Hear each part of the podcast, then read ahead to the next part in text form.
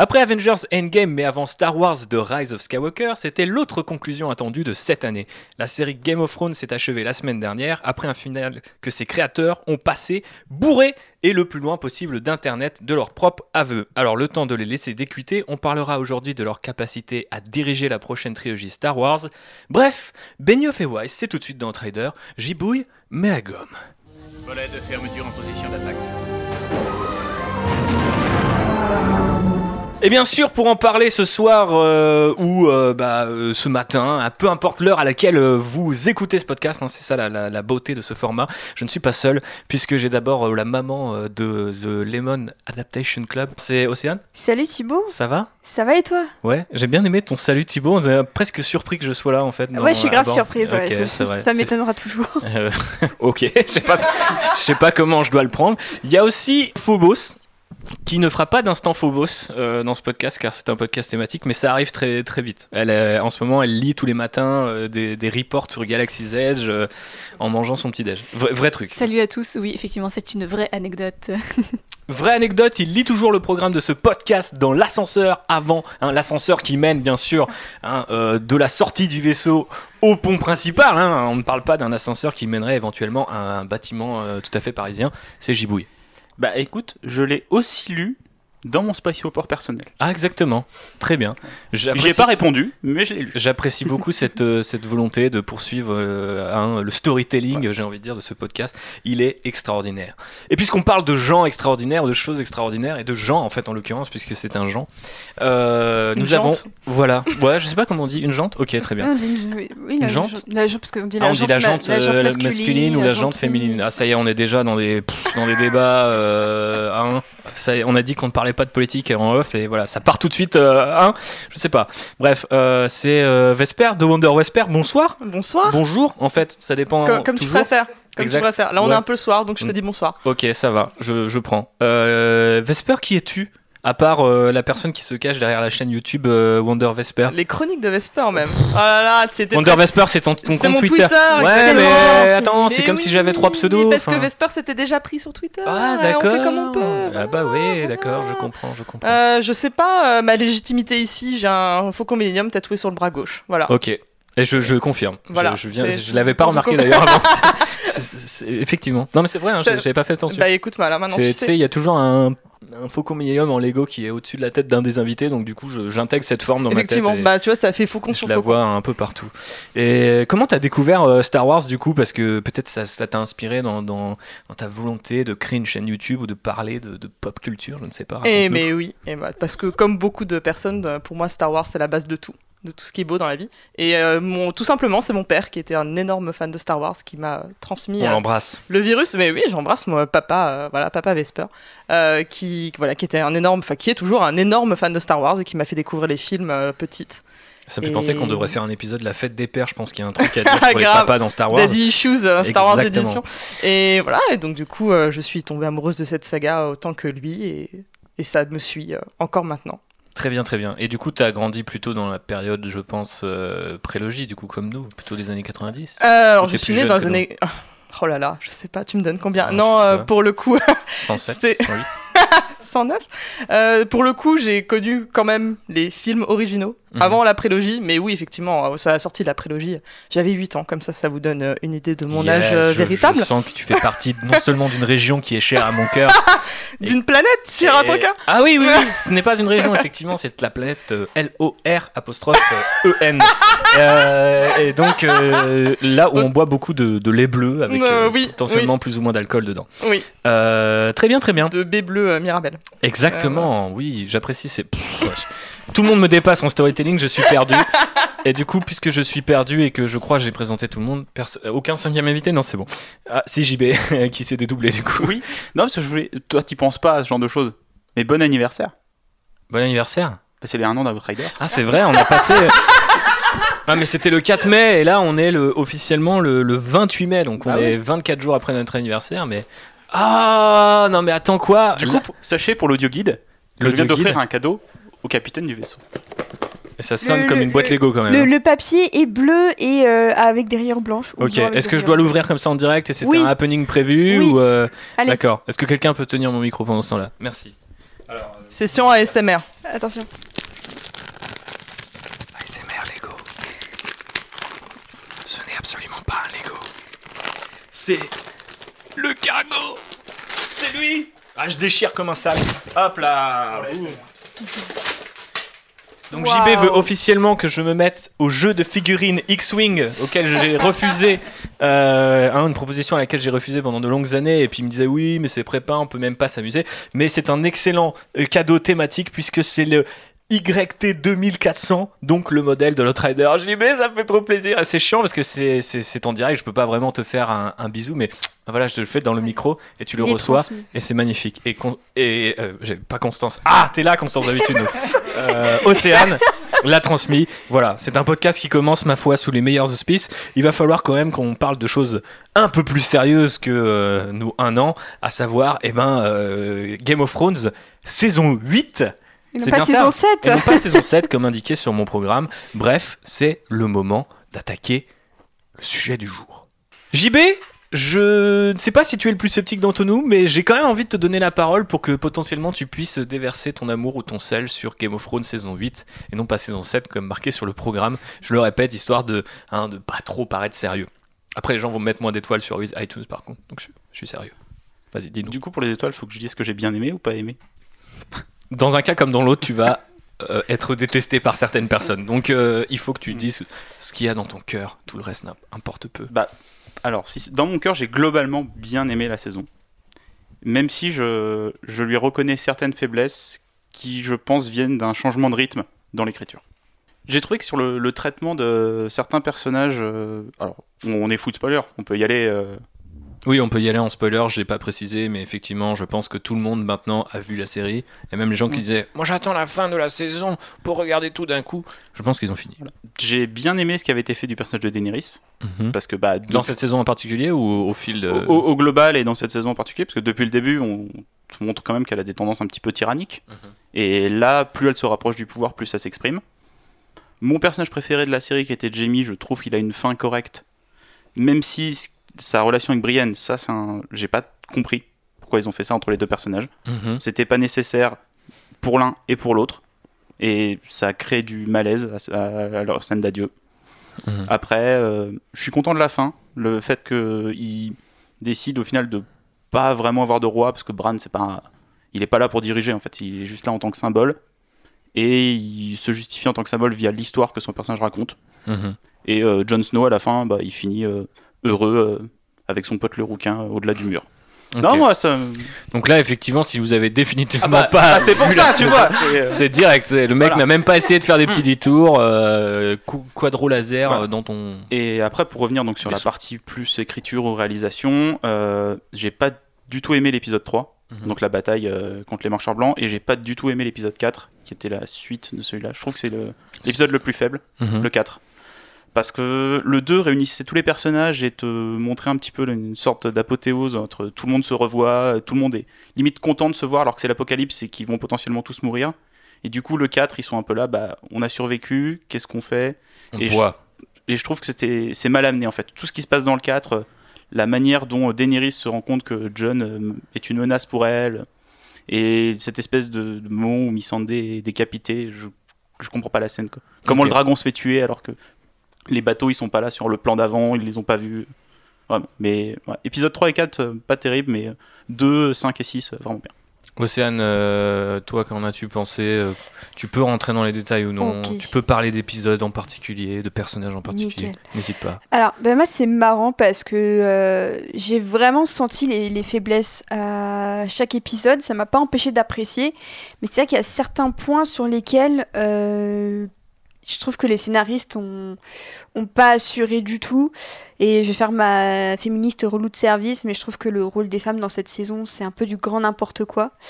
Euh, je trouve que chacune a un moment qui dessert son personnage en particulier. Je pense à Sansa, euh, qui dans l'épisode euh, 4, il me semble, euh, oui, 4, on lui fait dire qu'en fait, bah, c'est grâce à ses abus et à ses traumas qu'elle est une femme forte, et alors que, bah non, pas du tout. Euh, c'est, pour moi, c'est vraiment le, moment le plus irrespectueux qu'il pouvait faire dire à Sansa. C'est vraiment la phrase la plus irrespectueuse possible envers un personnage. Euh, Daenerys, globalement, moi j'ai trouvé que les, plaintes au sujet du, personnage qui devient fou euh, peuvent être légitimes parce que c'est vrai que cette dernière saison, c'est vraiment très rushé d'un Mhm. seul coup. Ok, elle a cramé la famille de Sam euh, quelques épisodes auparavant et c'était déjà assez parlant, mais entre brûler deux personnes et brûler toute une ville, euh, je trouve qu'effectivement, il, il manque à mon sens au moins un ou deux épisodes pour vraiment accentuer ce côté basculement dans la folie sans non plus euh, faire ça en un claquement de doigts. Globalement, pareil, pareil que JB, je suis contente de, de la fin. Euh, après, euh, moi, voilà, l'un de mes rêves, c'était de voir le dragon, euh, un des dragons brûler le trône de fer. Donc, on peut dire que quand la scène est arrivée, bah, j'étais, très contente parce que pour moi, personne ne devait monter sur ce foutu trône. Donc, j'étais assez contente de ça. Euh, après, ouais, on sent quand même une grosse, une grande paresse de la part des scénaristes. On en parlera, mais j'ai l'impression que vraiment ils se sont dépêchés d'écrire la saison pour ensuite aller vaquer à autre chose, à Star Wars. Oui, parce que du coup, ouais. euh, désolé de te couper, mais effectivement, il faut rappeler que la plupart des épisodes sont écrits directement par euh, Benioff et Weiss. carrément pas tous, il me semble, de la dernière saison. Il me semble que c'est Il n'y a pas euh, aussi Ryan euh, Kaufman qui a écrit euh, l'épisode C'est- 5 peut-être c'est ou... possible. Enfin, c'est en gros, c'est Bah les trois. voilà, c'est On va dire vraiment c'est les trois scénaristes principaux. trois têtes. Voilà. Enfin, trois têtes pensantes, effectivement. voilà. Là où c'est Euh, pas toujours ouais. le cas dans les saisons précédentes. Ouais. C'est là où je voulais en venir. Après, en matière de mise en scène, j'ai trouvé ça assez grandiose. Même l'épisode euh, 5, euh, j'ai trouvé assez, euh, assez impressionnant. euh, euh, l'épisode 3, alors il y a eu des plaintes concernant le fait que ce soit trop sombre. Bah après, voilà, moi, de, ma, de mon humble expérience, j'ai réussi à tout voir. C'était bien, bien éclairé, donc Très bonne vue là-dessus, de la part d'Océane. voilà, je, je peux rien. euh, 10 je- sur 10 à tous les je yeux. peux rien je peux je peux rien dire même si je trouve qu'en fait il y a plein d'idées intéressantes voilà justement comment gérer le fait que bah, finalement la fin du monde n'a pas eu lieu il y a plein de questionnements super intéressants le souci c'est que euh, bah il n'y a pas assez d'épisodes pour euh, développer ça Mhm. et euh, limite ce qui aurait été intéressant ça aurait été de mettre vraiment la bataille euh, à la fin de la saison 7 et toute la saison 8 montée graduelle de Daenerys qui devient folle au fur et à mesure je trouve que ça aurait eu plus de sens que de voir dans l'épisode 4 en un quart d'heure, elle perd un dragon, elle perd Missandei. Je trouvais Mhm. ça super rushé. En fait, je pense qu'ils auraient largement pu développer plein plein de choses, plein de petits rapports entre les personnages en un voire deux épisodes de plus. C'est comme tu disais par rapport à Brienne et Jamie, ça peut être une voilà, c'est un point de détail, mais les faire passer de bah tiens ils, vont ken à euh, bah finalement je vais rejoindre ma sœur et je vais mourir avec elle. En l'espace de 20 minutes, on se dit mais enfin non, il y a un truc qui manque. Et je trouve que c'est vraiment ce qui il y a un chaînon manquant, il y a un supplément d'âme, je trouve, qui manque parce que peut-être n'y a, pas- y a, y a pas eu assez d'épisodes. Le pire, c'est que, et ça a été dit d'ailleurs, les scénaristes l'ont avoué eux-mêmes, hein, Benioff et Weiss, c'est que HBO leur avait, leur avait proposé autant d'argent et de moyens qu'ils le souhaitaient. C'était vraiment, ils avaient carte blanche. Ça, honnêtement, je pense qu'il y a très peu de créateurs aujourd'hui à la télévision et même au cinéma qui peuvent se, se vanter d'avoir à ce point carte blanche. Et quand on voit que finalement ils ont choisi la facilité avec 6 épisodes, ok, on rajoute 20 minutes par-ci par-là chaque épisode pour faire un genre c'est un peu plus long, bah, je trouve qu'au final c'est euh, c'est dommage de ne pas avoir saisi l'opportunité finalement de vraiment prendre cette carte blanche parce que HBO, bah franchement, euh, HBO ce sont les biches de, de Weiss et Benioff. Enfin, ils sont prêts à faire tout, tout ce qu'ils tout, tout ce veulent faire et HBO le- aurait signé euh, les, les yeux fermés. Donc je trouve ça dommage d'avoir fini dans la facilité alors que HBO leur offrait vraiment la possibilité de, de finir euh, dans les temps qu'ils voulaient, avec les moyens qu'ils voulaient et avec le nombre de scripts qu'ils voulaient. Donc au final, je trouve que la dernière saison est un peu bâclée, mais euh, ça aurait pu être pire comme fin et je m'attendais moi-même à pire niveau fin. Il n'y a pas tout qui me satisfait, mais je trouve qu'il y a assez, euh, assez d'intrigues qui ont des fins différentes et plus ou moins satisfaisantes pour que chacun y trouve un minimum son compte. De l'autre côté de la table d'Holo Échec, est-on satisfait par cette saison 8 de Game of Thrones? Allez, Vesper, Ok, je prends le micro. vas-y, prends Je- le micro. Je prends la main. Prends le mic. J'ai envie de vous prendre tous les deux dans mes bras. Je, vous avez résumé un peu ma, ma pensée. Donc c'est un peu difficile du coup de passer après vous, parce que je risque de me répéter également. Mhm. Euh, donc pareil, je rejoins la team euh, ça va, qui n'est pas la team wouh, c'est formidable, ou je me sens trahi au plus profond de mon être. Mhm. Euh, effectivement, cette saison a été bâclée. Effectivement, je suis également frustrée depuis que j'ai appris que voilà, les showrunners euh, auraient pu avoir le temps qu'ils voulaient et qu'ils n'ont pas saisi cette opportunité pour euh, voilà, prendre, euh, bah voilà, rajouter un peu plus d'épisodes pour le, développement de leur personnage. Euh, je vais citer Joe Hume, qui avait bien résumé tout ça, que j'embrasse, qui disait qu'effectivement la série au fur et à mesure était plus une série qui privilégiait au début ses personnages et qui à la fin a plus privilégié les événements marquants à ses personnages. Et en fait, on se rend compte que c'est ça. Surtout, on avait fait ce reproche à la saison 7, donc encore plus le cas pour la saison 8. Euh, en attendant, niveau mise en scène, on... il reste quand même des trucs extrêmement stylés. Euh, au moins, il y a des la photographie sur certains plans est euh, dingue, ne serait-ce que le euh, bah, du coup dernier épisode où tu vois Daenerys avec Drogon, les ailes de Drogon derrière, tous ces petits discours. l'imagerie un peu Hitlérien, nazie ex- exactement. Voilà, c'est pour moi c'est top, c'est mon petit, c'est mon petit kink, voilà, ce, ce genre de truc qu'on retrouve hein, évidemment beaucoup dans, dans la nouvelle tri- trilogie de, de Star Wars aussi. Et donc c'était- c'est vraiment très chouette. Euh, je suis euh, Jamie euh, sexuelle, donc euh, j'aime beaucoup cette euh, fin Comme accordée à Tout le monde à cette table, je ne sais pas, je ne sais pas. Enfin, je ce que suis, je suis, euh, enfin, team Jamie et Cersei. Donc c'était Ah. Cersei vraiment mon, ma préf. Et je suis vraiment, j'ai, j'ai accueilli exactement la team les vrais. Et, et en fait, à la, la fin de l'épisode 5 m'a tellement apaisé que j'ai accueilli l'épisode 6 en me disant, de toute façon, quoi qu'il arrive, je suis tellement ok avec la fin de Jamie et Cersei que ça me va. Vous, vous mettez qui vous voulez sur le trône, je m'en fous. euh, qui claque, je m'en fous. Mais je trouvais ça très beau que Jamie voilà, meure dans les bras de, Ouais. de, de la, femme qu'il aime. Et le plan dans l'épisode très 6 où Tyrion va pleurer et qu'on voit leur beau. corps. Exactement. Ça, honnêtement, la, la mort de Cersei, ça m'a un peu frustrée, mais ce plan dans l'épisode 6, vraiment, j'étais en mode Ah ouais, putain, est- ça fait quelque chose quand même. Exactement. C'était, vraiment, c'était vraiment très beau et donc moi j'étais voilà, j'étais ok avec tout ça. Euh, je suis euh, ok avec Sansa que que que je détestais au début de la série et qui a eu vraiment un développement, je trouve, avec Jamie. euh, c'est celle qui a eu le développement le plus intéressant euh, sur euh, huit saisons. Elle a grandi d'une manière formidable. J'étais, j'ai pas, j'ai pas pleuré pour la dernière saison, mais j'ai quand même eu une larme quand j'ai vu Sansa se faire euh, couronner. J'étais là, oh, mon petit bébé, tu mérites tout ce qui t'arrive euh, de bien maintenant, c'est bien.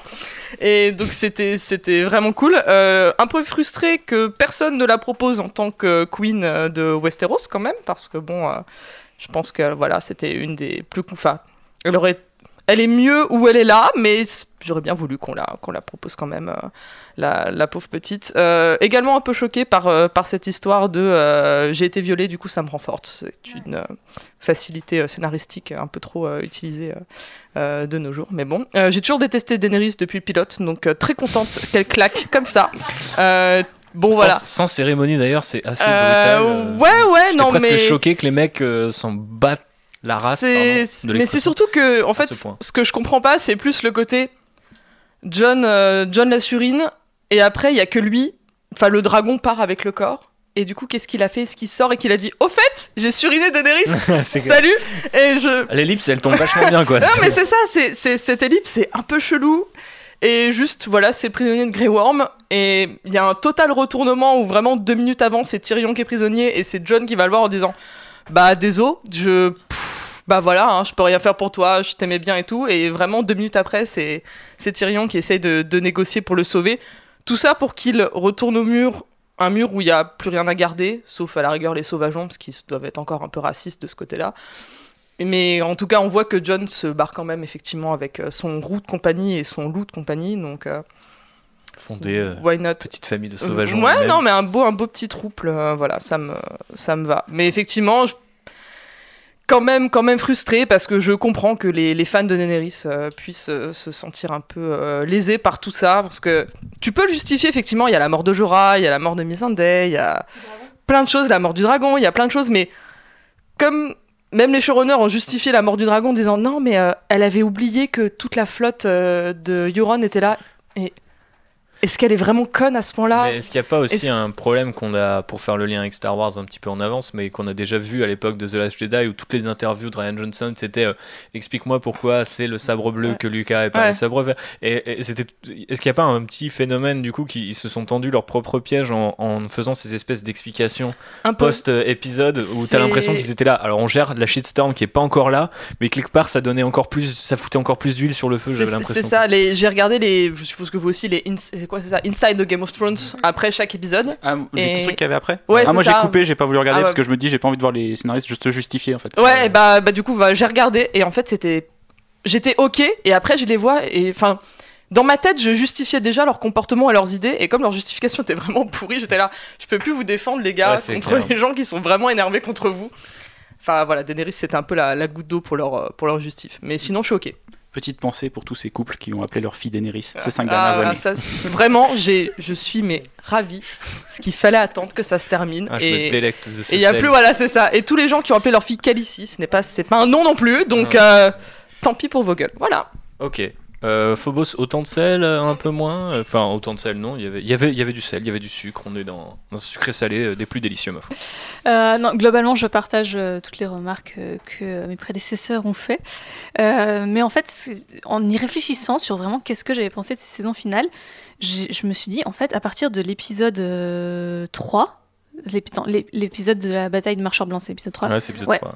Battle fait, of Winterfell. je me, je me suis détachée émotionnellement du truc parce que j'ai l'impression que ça devenait tellement rushé et tellement un peu nimp qu'en fait, à la fin, j'étais limite, ben, je m'en fous. En fait. Mhm. Et c'est terrible quand même de dire ça alors que enfin voilà, je suis fan de cette série, j'ai un cosplay de Daenerys, enfin voilà, tu vois genre je suis investie dans le truc quand même. La meuf s'est vendue toute seule. Ça fait quoi de se déguiser en Hitler Alors Répondez à la question, Marine Le Pen. Ce, ce week-end, j'ai quand même croisé à la Comic Con de Londres un mec déguisé en Geoffrey, donc euh, je pense que t'as- Ah ouais, je l'ai vu. peux Ouais, ouais, ouais. Ouais, C'était ouais. bien en plus, la il était petite bien fait. il était stylé. mais il était plus grand, il était euh, moins Ouais. antipathique. Oui, il était brun aussi. Ouais. Voilà. Voilà. C'était Geoffrey, mais euh, 27 ans, quoi. Genre, euh, il a grandi, Le mec qui a survécu, euh, qui voilà. était un vrai BG avec Sansa au lieu ça. de la traiter comme une merde. c'est un peu ça. Exactement. voilà. Bref, mais non, mais c'est un peu le problème en fait euh, avec euh, Benefewa, c'est voilà, je pense que l'écriture des persos féminins c'était vraiment un gros point faible. Moi sur cette saison, C'est j'ai été qu'on a invité des filles dans ce podcast. j'ai été hyper euh, choquée en fait par l'absence totale de Cersei quoi. Enfin la meuf elle a 5 lignes et demie alors qu'en plus ils ont Lina Headey qui est quand même une super actrice. Est-ce que c'est pas marrant qu'elle ait quand même été la mieux payée de la série euh, sur cette saison quand même 9 millions de dollars faire de la figuration, c'est pas mal. quoi. bah, écoute tant mieux. Presque hein. aussi bien que Marc Hamill euh, sur du En attendant-. En attendant, c'est celle qui joue le mieux de tout le cast depuis le pilote, donc euh, moi ça me va, elle mérite chaque dollar qu'elle a gagné. Ah oui, ah oui. Ah, Gwendoline Christie elle est forte aussi quand même. Oui, mais Gwen- Gwendoline Christie, je, je l'aime, c'est c'est l'amour pur pour cette femme. Et, et ouais, du coup, j'ai été vachement déçue en fait de pas voir plus de Cersei. Mais d'ailleurs, à un moment donné, on en parlait.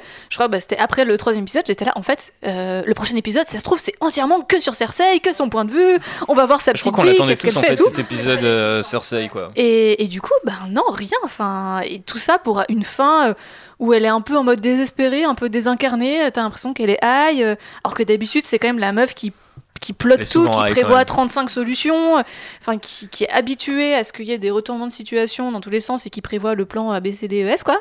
Et là, ben non, enfin rien, et tout ça pour qu'elle se fasse détruire par trois briques, enfin un peu déçu, quoi. Vraiment un peu déçu. Peut-être euh, 4 ou 5 quand même. Ok, un château qui s'écroule Mhm. sur elle, mais quand même, je, je- je m'attendais à quelque chose d'un peu plus euh, épique en fait dans, dans la fin de Cersei.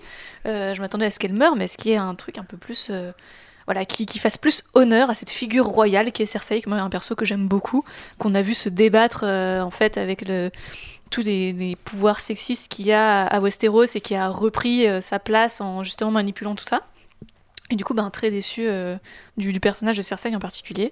Et après, un deuxième point, en plus de tout ce qui a été dit, qui, m'a un peu déçu, c'est cette fin, vraiment la deuxième partie, en gros, du dernier épisode, que j'ai trouvé un peu un peu goofy, quoi. Enfin, je veux dire, euh, la scène de sketch autour euh, du nouveau conseil des ministres, là, ouais, c'était dur. enfin, c'est limite... Jusqu'à ce moment-là, je défendais ce dernier épisode et après, je me suis dit, ouais, il y a quand même des limites. quoi.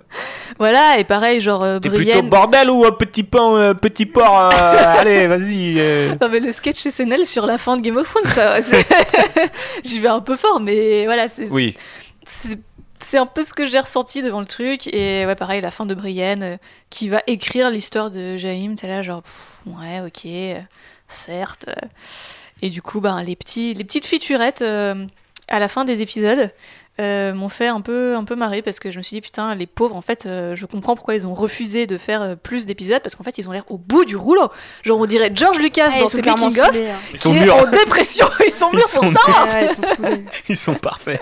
Ils ont pris la méga shitstorm. Ils vont, ils vont y arriver, ils vont arriver bulldozer direct. Il y a pas de problème. Les mecs ont l'air ont l'air euh, fatigués, enfin au bout de au bout de leur life. ouais. Mais moi, j'ai trouvé que c'était la saison la plus, limite la plus méta.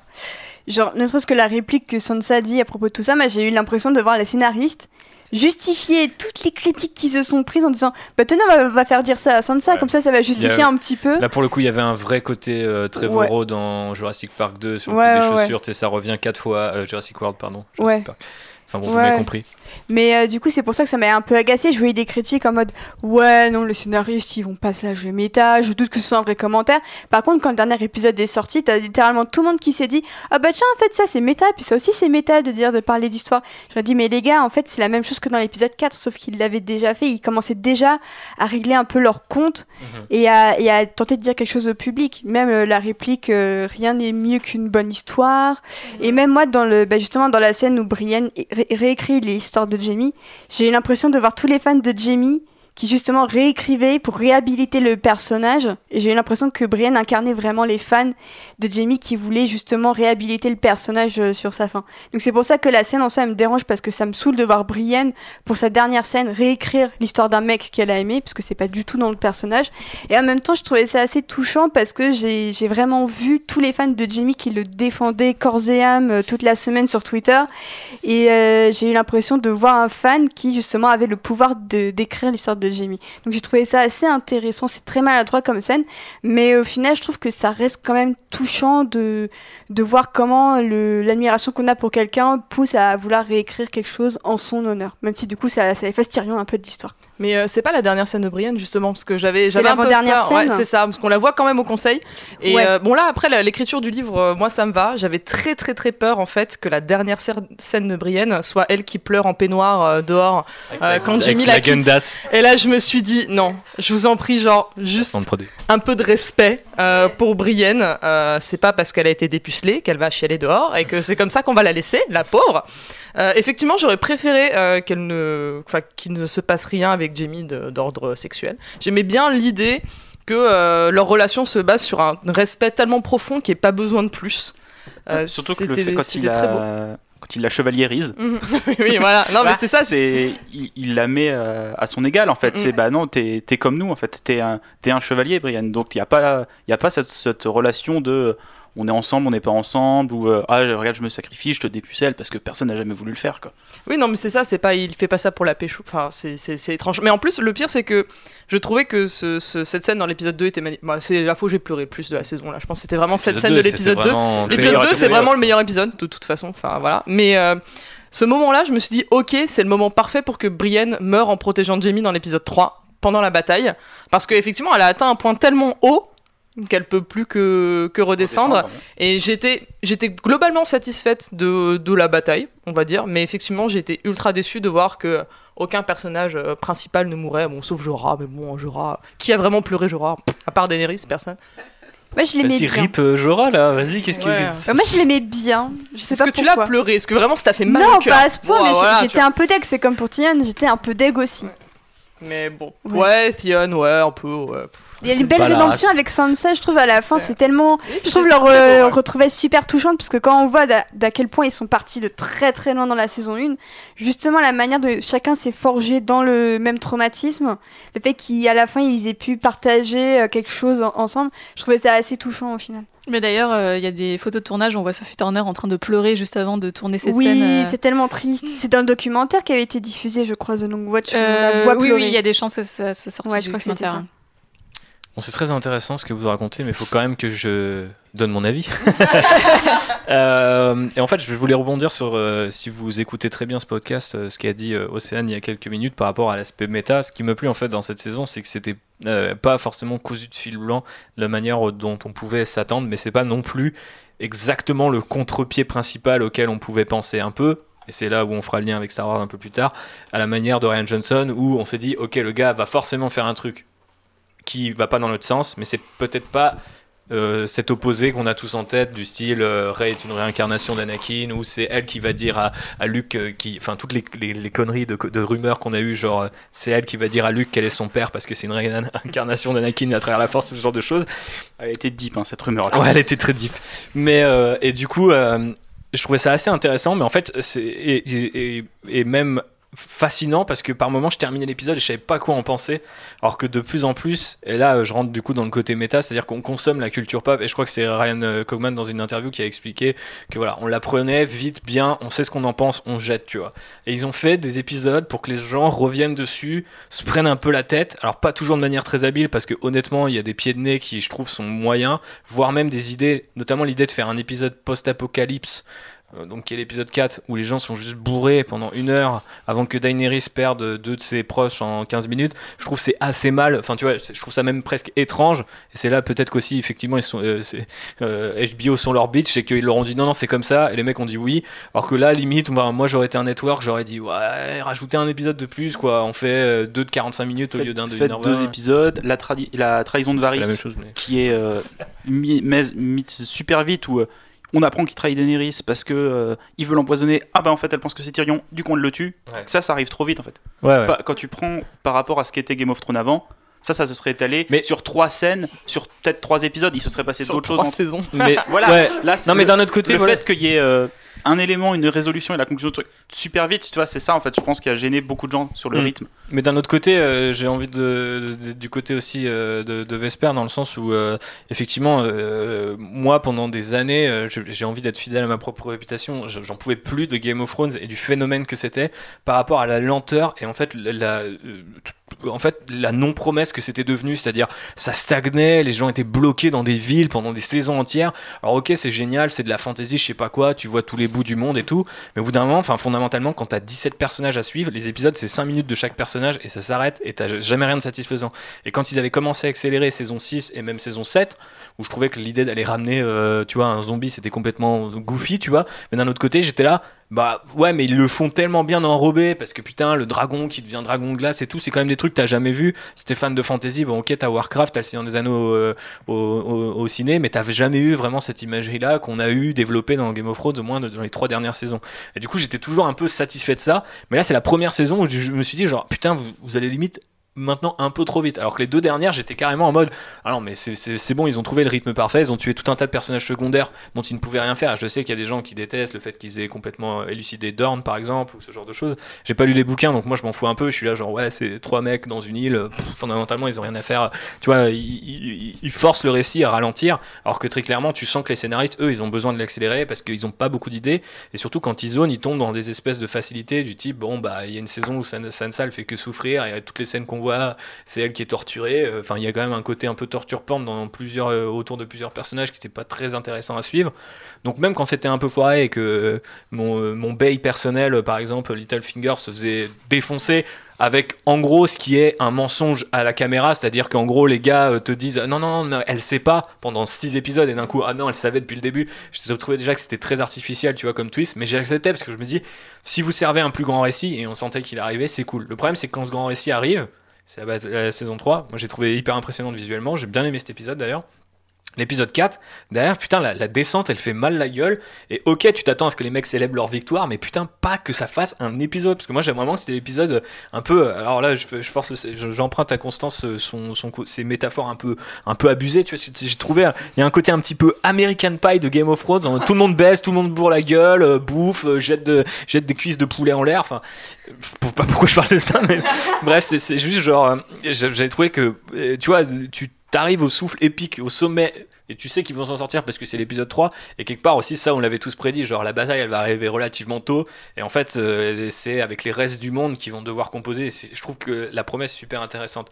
Comme aussi la promesse du dernier épisode qui est en gros plus un plus en fait un prologue qu'un dernier épisode parce qu'en fait le, dernier épisode c'est les 20 premières minutes et après c'est un euh, pas un prologue un épilogue pardon et, euh, façon Seigneur des Anneaux avec euh, la fin de chaque personnage tu vois et je trouvais que c'était un parti pris assez fort mais la façon dont c'était fait, c'était genre, genre limite, t'as même pas le temps de kiffer la fin de ton épisode avec euh, justement, je trouve que la scène du discours elle est incroyable et tout. Et pour le coup, j'ai détesté Emilia Clarke, comme tous les Lorrains à cette table, mais euh, pendant, euh, pendant, quelques, pendant quelques saisons, donc euh, pendant cette saison, je trouve qu'elle joue très mal. Alors, ça aussi, c'est un gros problème que j'ai avec les, les, les, les deux acteurs principaux. Donc, Bah, c'est les deux plus mauvais. voilà, Ils jouent comme des chèvres, hein, on n'y peut rien. Ils sont beaux, mais voilà, c'est pas mal. ça s'arrête là. Et du coup, euh, bah, il y a beaucoup de choses aussi qui reposaient de- de- sur leurs épaules. Et euh, mine de rien, pour faire le lien avec Star Wars, euh, il y a des répliques de Kylo Ren qui sont dignes d'Anakin Skywalker et qui passent très bien grâce à Adam Driver, un bon acteur. Je pense que peut-être avec d'autres acteurs, il y aurait des trucs que j'aurais accepté plus facilement. Quoi. Euh, et là, j'ai vraiment eu du mal, tu vois, de me dire, ah putain, ça va être avec eux toute la saison. Et puis quand ça se termine, je me dis, putain, mais j'ai même pas eu le temps de kiffer ma Daenerys que je trouve, enfin Emilia Clarke, je la trouve vachement plus pertinente dans son côté euh, bipolaire en fait que euh, quand elle essaye de faire la gentille, euh, alors que tu sens que, en gros, elle a pas la, capa- la- la capacité d'être aussi magnétique que le monde le dit, tu vois, genre oh là là, le charisme de ouf et tout, et là genre non, charisme, enfin je suis désolé quoi, j'ai- du mal quoi. Alors quand je l'ai vu justement en mode général Hux face à ces Stormtroopers, parce que c'est littéralement en plus des Stormtroopers, qu'ils sont complètement faceless et tout, à part Grey Worm qui devient ministre de la guerre en mode, ouais, vas-y, ramène-toi. Euh, et même le côté, tu vois, genre la ville en ruine, euh, toute cette imagerie-là, euh, 100%, euh, tu vois, fantasy en mode, euh, tu vois le château, tu sais, abandonné parce que t'entends la légende que 500 ans plus tôt, quelqu'un l'a rasé avec un dragon. Je trouve ça super génial que ça soit déployé. Super génial, ça y est, je parle comme un enfant de quatrième, mais c'est désolé au quatrième qui nous écoute, vous êtes sans doute euh, beaucoup plus pertinent que moi. Mais euh, voilà, j'ai trouvé ça du coup difficile de de poser des, tu vois, des sentiments sur cette saison, mais c'est ce qui me l'a rendu intéressante. Parce que d'habitude, Game of Thrones, je regardais, et soit je trouvais ça hyper kiffant, genre Battle of the Bastards, tu vois, j'ai rematé d'ailleurs pour préparer ce podcast toute la scène, et je la trouve encore incroyable, tu vois, je me dis, putain, comment on a pu passer ça à la télé? Moi, depuis, j'ai peur des chevaux. hein. Ouais, non, mais moi aussi, mais j'ai toujours eu peur des chevaux parce que un, un jour, au centre aéré, en Lorraine, je suis tombé d'un cheval. Et, Et alors, euh, euh, depuis John Wick 3, Ah, euh, depuis ça John s'est pas Wick 3, amélioré. hein. effectivement. Je l'ai pas vu encore, Ah, pas de spoiler, Pas de spoiler mais- sur John Wick. Mais le, le, le Mais c'est le horse meilleur film de l'année pour l'instant. le horse fou est présent. Euh, ouais, donc euh, voilà. Mais c'est ce qui rend, je trouve, la saison intéressante, que les gens en parlent et tout, euh, que tu te fasses insulter au boulot si t'arrives et que tu dis, ah, moi j'ai bien défilé l'épisode, ouais, t'es en vendu, nanana, je sais pas quoi. Mais euh, ouais, je sais pas. Tu vois, c'est comme aujourd'hui, genre, euh, j'ai. J'ai pas fait la paix avec le The Last Jedi parce que j'adore ce film, mais je trouve ça encore presque fascinant qu'il y ait des gens qui me chargent instantanément, tu vois, ils sortent le sabre laser, ils sont là, vas-y, combat moi, je déteste ce film, tu vois. Et je sais pas, ça crée aussi cette espèce d'idée que bah ouais, on n'a pas fini de débattre sur un truc et que c'est intéressant. Après, c'est dommage que ça se fasse euh, au détriment parfois de, de scènes globalement mal filmées, mal foutues, ou juste. Enfin, par exemple. Je donne un exemple, je suis pas le genre de mec, si je suis totalement le genre de mec à juger la tactique euh, parce que je joue à Warhammer et tout ça et du coup quand je les vois envoyer leur cavalerie droit sur les mecs, je me dis bon c'est pas possible mais je m'en fous.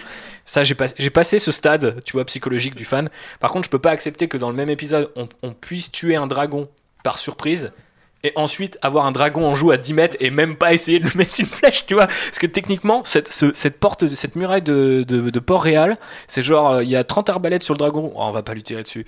Ah, puis après, on va la défendre, bah, on va défendre devant. Euh, le coup de la. Bon, alors ça aurait pas changé grand chose vu qu'a priori le souffle du dragon détruit les murailles, mais je veux dire, la Golden Company qui se met devant, euh, donc c'est quand même un peu nul. Tu vois, genre, il y a un moment, je, je sais qu'on n'est pas dans un stratégie ou une théorie militaire, mais peut-être qu'à un moment, tu vois, je pense que même le, Pékin moyen comprend que si t'es entre une charge et un mur, globalement ça pue un peu pour toi, quoi. Alors que si t'es en haut du mur en train de tirer ou de, euh, je sais pas, de jeter de l'huile sur la gueule des gens, c'est globalement plus safe. Mais bref. J'espère que les considérations tactiques de Game of Thrones ne vous auront pas échappé dans cette, dans cette saison. Est-ce que vous avez envie de rajouter? Oui, c'est Bah ouais, bah en fait, tu- tout le monde dit oui, non, mais c'est une série, les considérations tactiques, machin et tout. Mais la série est tellement inspirée en elle-même de faits historiques qui se sont vraiment déroulés que je trouve que justement c'est pertinent de faire des comparaisons militaires. Parce que tout, tout l'aspect militaire de Game of Thrones, c'est quand même un truc super Si tu essentiel. veux, moi ça fait deux ans que j'explique aux gens que les Et bombes ça, de Last oui. Jedi sont magnétiques, donc j'en ai marre en fait des théories, euh, tu vois, genre. Ouais, euh, ouais. je ne sais, je sais pas s'il faut vraiment avoir ce débat en fait. Mais en soi, je, je comprends que des gens se posent ces questions parce que pour moi, c'est une série où quand même ils essaient un petit peu d'avoir une sorte de. C'est une série de fantasy, mais où il y a quand même une sorte de réalisme qui, qui veut s'installer. Donc en ça, ça me semble pas euh, inintéressant de, de- effectivement d'examiner les stratégies militaires. Je trouve qu'au contraire, ça- c'est aussi une bonne clé euh, pour comprendre les personnages, leur stratégie, comment euh, comment Jon Snow se Wars, replie, hein, euh, comment machin va faire ça et tout. Enfin, je trouve ça, je trouve que c'est assez caractéristique des personnages au final. Donc, je trouve que c'est c'est quelque chose qui mérite autant de débats que qu'une scène ou que même euh, tous ces débats que je vois sur les costumes justement qui sont qui sont super intéressants. Pour moi, les stratégies militaires sont aussi passionnantes à analyser que les costumes des personnages. Et je vois pas pourquoi les gens qui parlent des stratégies militaires se font traiter de chipoteurs par euh, par ceux qui, qui ont aimé ou qui n'ont pas aimé d'ailleurs. Ouais, quand tu mets autant d'attention dans les costumes, tu peux imaginer que tu mets autant d'attention au fait que si tous les Dothraki ils chargent dans un épisode et qu'ils sont tous morts, pourquoi ils sont encore tous là à l'épisode d'après? Pas Non, tous Ils là. sont pas tous morts. Ça, c'est ce- c'est ce que Grey Worm dit, c'est qu'ils ne sont pas tous morts. Donc, ça, non, ça se tient quand même. Ouais, Moi j'avais l'impression que les Dothraki ils existaient plus, tu Ouais, vois, dans l'épisode vrai. 3 quoi. Mais Après, après, je- c'est- je- c'est des- scénaristiquement, je me disais, ok, ils ont plus besoin des Dothraki pour l'histoire, du coup, ils enlèvent. Mais, je pense que là aussi, on, enfin, votre, votre échange à vous deux, euh, Jean-Baptiste et Océane, euh, montre qu'on arrive euh, à un débat où on peut limite plus poser de ligne blanche tu vois, entre ce qui est faisable et pas, parce que du coup, ça peut être euh, est-ce que faut représenter une charge de cavalerie euh, au milieu du noir, ce qui est globalement débile, ou est-ce qui, enfin, tu vois, genre, qu'est-ce qui est vraiment acceptable, parce que bon, il y aura toujours, il y aura toujours quelqu'un pour chipoter, même si effectivement, Game of Thrones a quand même généralement euh, fait des batailles un peu, des idées un peu foireuses, tu vois, mais je veux dire, sur la dernière saison, qu'est-ce qui t'empêche d'être un peu plus, tu vois, malin et de se dire on, est- on se creuse vraiment la tête, surtout si t'as 6 épisodes Non mais là oui c'était pire. hein. Enfin je pense qu'on a battu des records. Euh, moi je suis plutôt team. euh, je remarque pas du tout quand la stratégie est pourrie. Et là pour que ça me choque. euh, à ce point-là, ils se retrouvent tous autour de la table en mode risque et que même moi je me dis mais c'est vraiment nul à chier comme idée. C'est- pour que ça me choque vraiment à ce point-là, je me dis mais non mais même la, la bataille contre le contre le Night King, enfin il y a il y a rien qui va, on a l'impression qu'ils ont absolument rien rien anticipé, même le non mais toi tu vas aller à l'arbre là-bas et puis ça on va le faire comme ça. Et puis, euh, ouais, on va tout reposer sur le fait que ça se passe la nuit et qu'on n'arrive pas à allumer les torches. Enfin, il y a, il y a, Ouais, ri- y a que- rien qui, il y a rien qui Quand je t'ai vu galérer à, à allumer les torches alors qu'ils avaient un dragon, je sais genre. Ouais, non, mais c'est Je ça. sais tu- qu'il s'est perdu dans les nuages, mais Bah, faut voilà. pas déconner, c'est quand tu même un dis, animal. c'est- quoi. C'est seulement juste pour Est-ce que donner les oiseaux un, se un intérêt à, à Mélissandre juste avant qu'elle donne sa, sa petite citation à Arya en mode Oh, au fait, c'est toi qui dois y aller. Mais c'était un peu, euh, c'était un peu bizarre, quoi. Effectivement, euh, la, la bataille à, pardon, la bataille à King's Landing, c'est encore pire. Euh, niveau euh, niveau strat et tout ça quoi mais Est-ce bon. qu'on peut parler vraiment de bataille du coup C'est ce ce que le- un massacre. que- Ouais, le côté apocalyptique de l'épisode, le fait qu'on voit tout euh, depuis le sol aussi, j'ai trouvé Enfin, le- intéressant. c'est le début qui est un semblant de bataille après Mm. oui c'est une boucherie quoi mais Ouais. Mais stylé Pas Moi, pour je trouvais même que cet épisode qui a pas mal déçu, euh, je trouvais qu'il avait une analyse, euh, et je reviens un peu, peut-être pas forcément sur le côté méta, mais peut-être aussi l'interprétation qu'on puisse, qu'on peut faire de Game of Thrones en 2019. euh, je m'attendais pas forcément, c'était mon kiff personnel parce que j'ai une aversion euh, totale pour euh, tout ce qui est royauté et compagnie, tu vois. Donc j'étais là en mode genre franchement, j'avais envie de voir les, les- la confrérie sans bannière s'emparer, tu vois, et dire ok, alors maintenant c'est chacun fait ce qu'il veut, on s'en branle mais euh, en mode gros euh, zanard, tu vois. Mais c'était surtout, j'avais envie de voir ce trône brûler, que le poids, en fait, du pouvoir. euh, c'est facile de faire dire à Jon Snow, je veux pas du trône, tu vois. Genre, c'est un truc qu'on voit dans plein de trucs. Il y a toujours des personnages de Star Lord, à je sais pas qui, euh, qui Bah, sont. Aragorn, c'est pareil. Toi. oui, voilà, qui sont promis à avoir le trône et qui ne le veulent pas. Après, pour ceux qui le veulent, qu'est-ce que ça représente? Et j'ai trouvé ça super intéressant, du coup, que cet épisode-là, ça sera, ça soit Daenerys, puis Daenerys donne en fait finalement un signal, mais je pense que c'est plus de l'ordre du crime presque passionnel, tu vois, genre ils ont tué sa nana, donc Grey Worm commence à lancer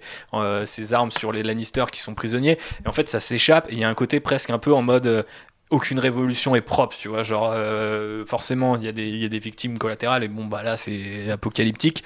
Mais je trouvais que limite, c'était brillant en fait. Que les mecs arrivent à se dire, ça fait 6 saisons, que les, ou 7, moi je vais y arriver avec le nombre de saisons, mais ça fait 7 saisons que les gens fétichisent ce personnage, que de Daenerys, et on va pas la faire mourir bêtement en mode pour les choquer. Parce que d'ailleurs, il n'y a aucune, aucun travail de mise en scène sur sa mort. hein. Enfin, euh, limite, on s'en fout. Ça pourrait être euh, euh, la tante de Jon Snow et puis euh, il l'a tué comme ça. Oh. Et mais par contre, il y, a tout un épisode qui est dédié du coup au fait que bah ouais, en fait, elle peut pas prendre le pouvoir sans que ça, ça parte en couille et qu'elle-même parte en couille. Parce qu'il y a beaucoup de gens aussi qui ont justifié ça en disant oui, mais elle est malade, euh, c'est sa ou je sais pas quoi. Moi, je vois juste en fait quelqu'un qui veut faire euh, la révolution pour le bien, mais qui à un moment est Enfin, tu vois, c'est, je sais pas, c'est, la- c'est l'arme nucléaire pour finir la Seconde Guerre mondiale. C'est ce genre de, de compromis qu'on peut même pas nous, euh, petits euh, contrebandiers, inté- rendre intelligents dans nos têtes. Oui, c'est clairement ça. Les références, je crois que c'est Peter Dinklage qui disait clairement qu'il y avait des références aussi à tout ce qui est Hiroshima, tout ça dans l'imagerie, dans la cendre. C'était, c'est, c'est clairement, un- c'est clairement assumé. Et même, je trouve que dans l'épisode 6, euh, ça parle vachement de devoir de mémoire en choisissant Bran, qui justement connaît le passé, mais aussi connaît le futur, en disant Même ça, on le va fait qu'ils terminent là où ils Oui. ont commencé. C'est quand même 100% Star Wars. Moi, j'ai fini Oui. l'épisode, j'étais là, ok, les- vous Ouais, avez ouais. fait votre petite démo à Kathleen, voilà, vous avez complètement hijack Game of Thrones pour euh, être Voilà. sûr de travailler sur les trois prochains Star Wars. A priori, ça marche, puisque ils ont été officiellement Mais, annoncés. euh, mais en plus, Daenerys, ça fait des saisons et des saisons qu'elle dit bah, Je vais tout brûler. Ça fait des saisons et des saisons que tout le monde est en mode Waouh, c'est grave stylé. j'espère qu'elle va tout brûler. Mais Oh c'est ça, a tout le, monde, et tout le monde est en mode Ah, c'est grave stylé, elle brûle tout. Et en fait, je trouve que ce qui est intéressant avec cette saison, c'est qu'elle montre que jusqu'à présent, euh, on était impressionné par Daenerys parce que euh, tous les gens qui étaient en face d'elle étaient des ennemis. C'est-à-dire de nous aussi, parce que eux-mêmes, c'était des, des gens méchants et pas recommandables. Donc on comprenait pourquoi elle les brûlait. Mais là, elle fait exactement la même chose de son point de vue. Simplement, là, c'est en face de gens que ben, on, on connaît, que parfois on apprécie, dont on sait que forcément, parfois, ils recherchent aussi le bien commun. Mais c'est c'est juste voilà. qu'on l'a pas présenté en fait en. Tu vois, de la même manière, euh, je continue à forcer les parallèles pour qu'on arrive à une, Oui, une bien petite sûr. transition, mais de la même Mais manière. C'est a- Anakin, hein, voilà. Non, mais euh, on nous a elle jamais présenté- aussi, hein. Tu vois, on nous a jamais présenté Luke comme un ermite, donc quand les gens le voient en mode euh, je suis un mec neutre, je reste sur mon île, les gens pètent les plombs. On nous a jamais présenté Daenerys comme un méchant, pourtant son plan c'est celui de Thanos, et tout le monde adore le fait que Thanos soit en mode ah non, mais je sais qu'il faut tuer la moitié de l'univers pour qu'on s'en sorte, tu Oui. vois? Et Daenerys, quelque part, elle est là, bah si je veux imposer la démocratie et, et casser, la, casser la roue, Bah, tu- elle, elle veut libérer tout le monde. C'est intéressant ce terme de libération, Mhm. justement, qui revient vraiment très souvent dans son discours. Je pense que euh, c'est pas un hasard si Emilia Clarke dit qu'elle a analysé beaucoup de discours d'Hitler, mine de rien, pour euh, préparer justement euh, le personnage. C'est que c'est comme euh, un trait de, de Twitter très intéressant le disait c'est que c'est typiquement un genre de discours où on n'a pas besoin de comprendre la langue pour savoir que ce qu'elle dit est très conquérant, très menaçant. Dis-nous, Phobos, ton anecdote. Anecdote, euh, on a eu l'épisode sans les sous-titres pour euh, la partie où elle fait son discours. Ah Et du coup, en fait, on était en mode est-ce que c'est voulu ou pas? Moi j'étais là, ouais, choix de genre, ouf. Tu sais, comme quand j'entendais la respiration. Ouais. incroyable. dans la musique de Blade Runner 2049 alors que c'était un mec qui ronflait à côté de moi. voilà, ça y est, je l'ai dit sur un podcast, il fallait que ça sorte. un moment. Mais bref, On du l'a coup, pas dit sur le podcast sur Blade Runner. Non, je crois pas. J'ai pas osé, c'était juste après, j'avais trop honte. Ouais, du coup, on a vu, enfin, effectivement, même sans sous-titres aucun, tu comprends ce qui se passe dans son discours. Mais en fait, moi, ce qui. Autant l'épisode euh, l'épisode 5 que j'ai. J'ai- bien aimé cette partie où on suit Arya qui est dans les rues comme ça, qui a ce côté un peu euh, euh, désespoir. Euh, D'ailleurs, j'ai trouvé que ça convoquait aussi même genre l'imagerie de Pompéi, tu vois, enfin pour remonter très très loin. Je trouvais assez cool. Et en même temps, j'étais, je trouvais ça hyper dommage qu'on n'ait pas du tout le point de vue de Daenerys. En fait, on voit juste que, ok, il y a un truc qui, elle snap dans sa tête.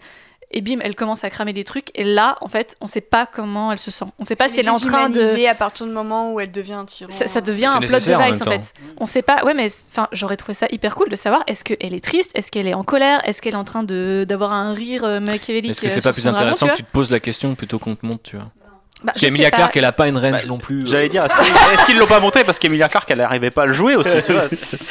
Parce que là, elle est sur son dragon en CGI en train de pleurer en mode Oh, c'est dur ah, Crame des Dracarys Voilà, voilà. Ce qu'on voit, Je, je suis, je suis d'accord avec ça pour le coup. euh, Enfin, je- ça me va C'est qu'on ce voit pas. Sylvain qu'on salue qui, qui va Oh. nous détester, mais. Et je rajouterais même, on a cité Pompéi et tout, comme ça c'est fait, c'est dit, euh, 11 septembre à fond euh, pour les histoires de. Allez, yes, Euh, qui, enchaîne Allez, vas-y, vas-y. non, mais effectivement, et je pense que euh, oui, euh, Emilia Clarke. euh, Emilia Pompéi, Clarke très bon film avec euh, Kit Harington. Oh là là Kit Harington version été, parce qu'on le voyait beaucoup version hiver, euh, Oui. donc version été euh, plein d'huile, etc. C'était assez euh, agréable à regarder. Mhm. Mais oui, je pense qu'Emilia Clarke est pas capable de jouer ça, même si effectivement sa dernière scène avec euh, John où euh, voilà, elle fait son discours un peu de McQueen, euh, de Mad Queen, pardon, elle le fait très bien. Ça, c'était c'était pas mal avant de se faire euh, suriner. Est-ce qu'on passe à la deuxième partie de ce podcast qui est consacrée à l'arrivée de Benioff et Weiss sur Star Wars? Ça vous dit? Ouais, ça nous dit. Alors, pour vous chauffer, pour, pour vous mettre dans l'ambiance, je vous propose un petit quiz Est-ce qu'on a un générique, Jean-Baptiste bah, faut que j'en fasse un. Ok, super, merci.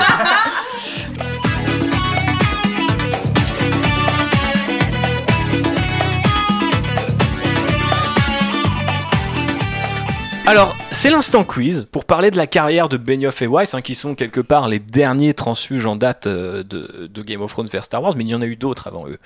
Et j'aimerais savoir combien pouvez-vous m'en citer de gens qui ont fait Game of Thrones et Star Wars. Alors attention, parce que je sens que Vesper est extrêmement, extrêmement chaud, mais euh, plus que Mustafar au mois d'août, n'est-ce pas Océane euh, Qui a l'air d'être totalement désintéressé par mes dates. Ouais, pas du tout, je suis en train de calculer. euh, Ok, ok, elle calcule, elle calcule. Elle est déjà, pff, on a deux compétitrices euh, d'un côté de la table. Est-ce qu'on fait des teams? Vous êtes deux, alors on fait une team. Et la team JB Océane versus la team euh, Constance Vesper. Vous êtes prêts?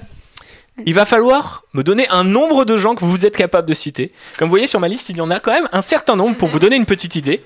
Et voilà. Tu veux le vrai nom de l'acteur ou on te cite vaguement et ça passe? Écoute, j'ai le nom du personnage qui joue dans Star Wars, j'ai le nom du personnage qui joue dans Game of Thrones, mais j'ai aussi le nom de l'acteur ou de l'actrice en l'occurrence, puisqu'il y a un petit peu de de féminin dans ce euh, genre féminine du coup. le mec ne sait pas accorder les mots. Et bref, c'est un quiz, c'est une expérimentation, j'espère que vous aimez. Alors combien êtes-vous capable de m'en citer Ne donnez pas à vos adversaires. Réfléchissez, voilà. Euh, Pendant ce temps-là, je, je meuble. hein.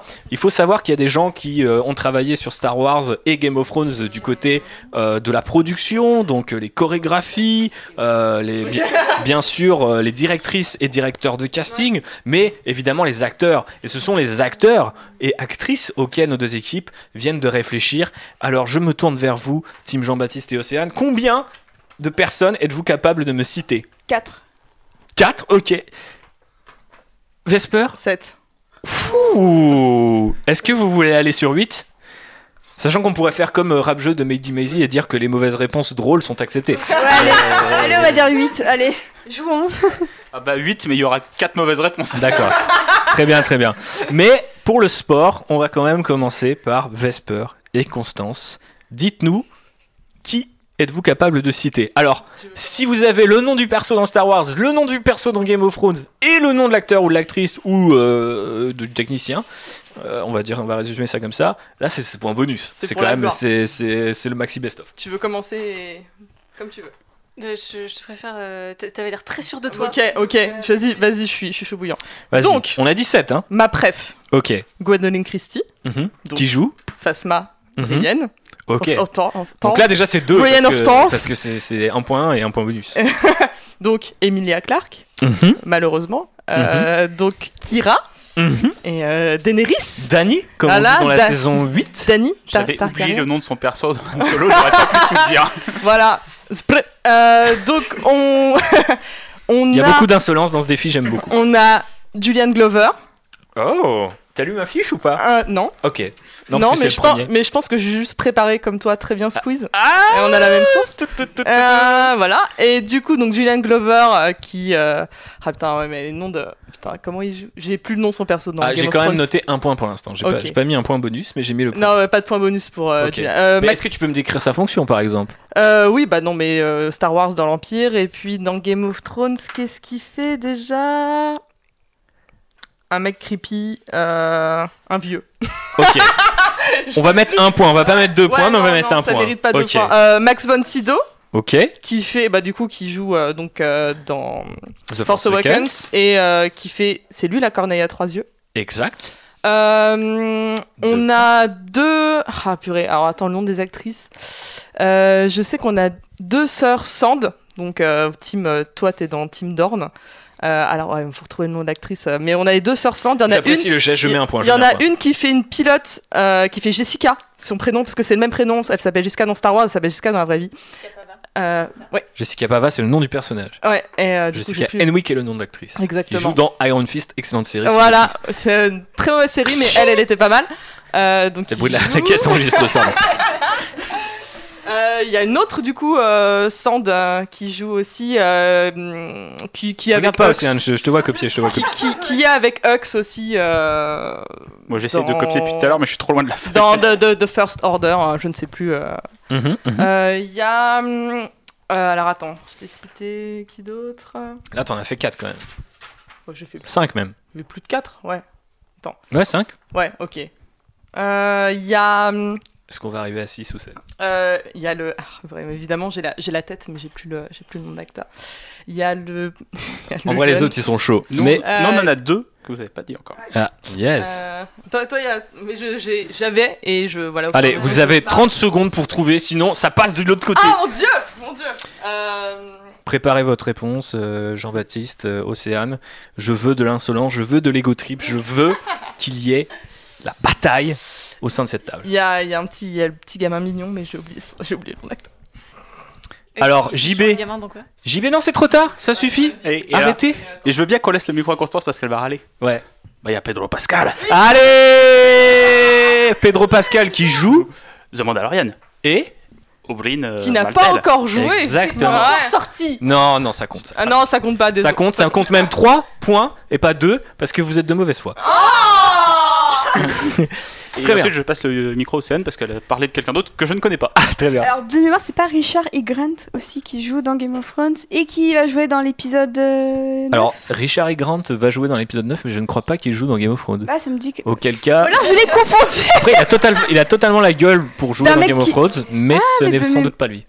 Mais Ah, bah, je- j'ai dû me tromper. fact-checking en direct. On va te fact-checker. Quelqu'un a d'autres idées hein? Ah, Ah, oui, Ah, oui, oui. le mec qui joue, euh, qui fait un White Walker, c'est lui qui fait Dark Vador dans Rogue One.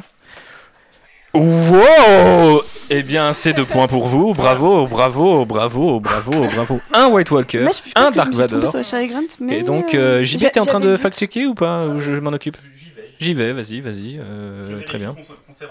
Très oui, bien. non, désolé du ratage. Bon, euh, je pense que la compétition euh, touche à sa fin et que l'équipe Ah, j'ai dû me tromper. euh, Vesper, qui a désolée. visiblement deviné euh, le Non, sujet de ce quiz, Attendez, attendez, attendez. J'ai juste lu ton Si, si, conducteur. j'avais un point, on a un point. Il a joué de- dans Game of Thrones. il a joué quoi dans Game of Thrones? Eh ben, il a joué. Il a joué qui? On va vous dire ça tout de suite. Mais Ouais, en plus, je, je savais, les- voilà. Je l'ai dans les gens qui arrivent avec Pedro Pascal. Il joue dans trois épisodes de Game of Thrones. Ok, très bien. Ah non, mais j'ai des gens qui joue ont un joué... personnage qui s'appelle Isem Barrow. Ok, bah tu tapes Isem Barrow euh, sur Google et puis euh, on, on verra bien. Alors, ce qu'on va faire, les, les petits amis, c'est que on va donner les réponses et je vous remercie pour avoir joué le jeu avec euh, autant de, de passion.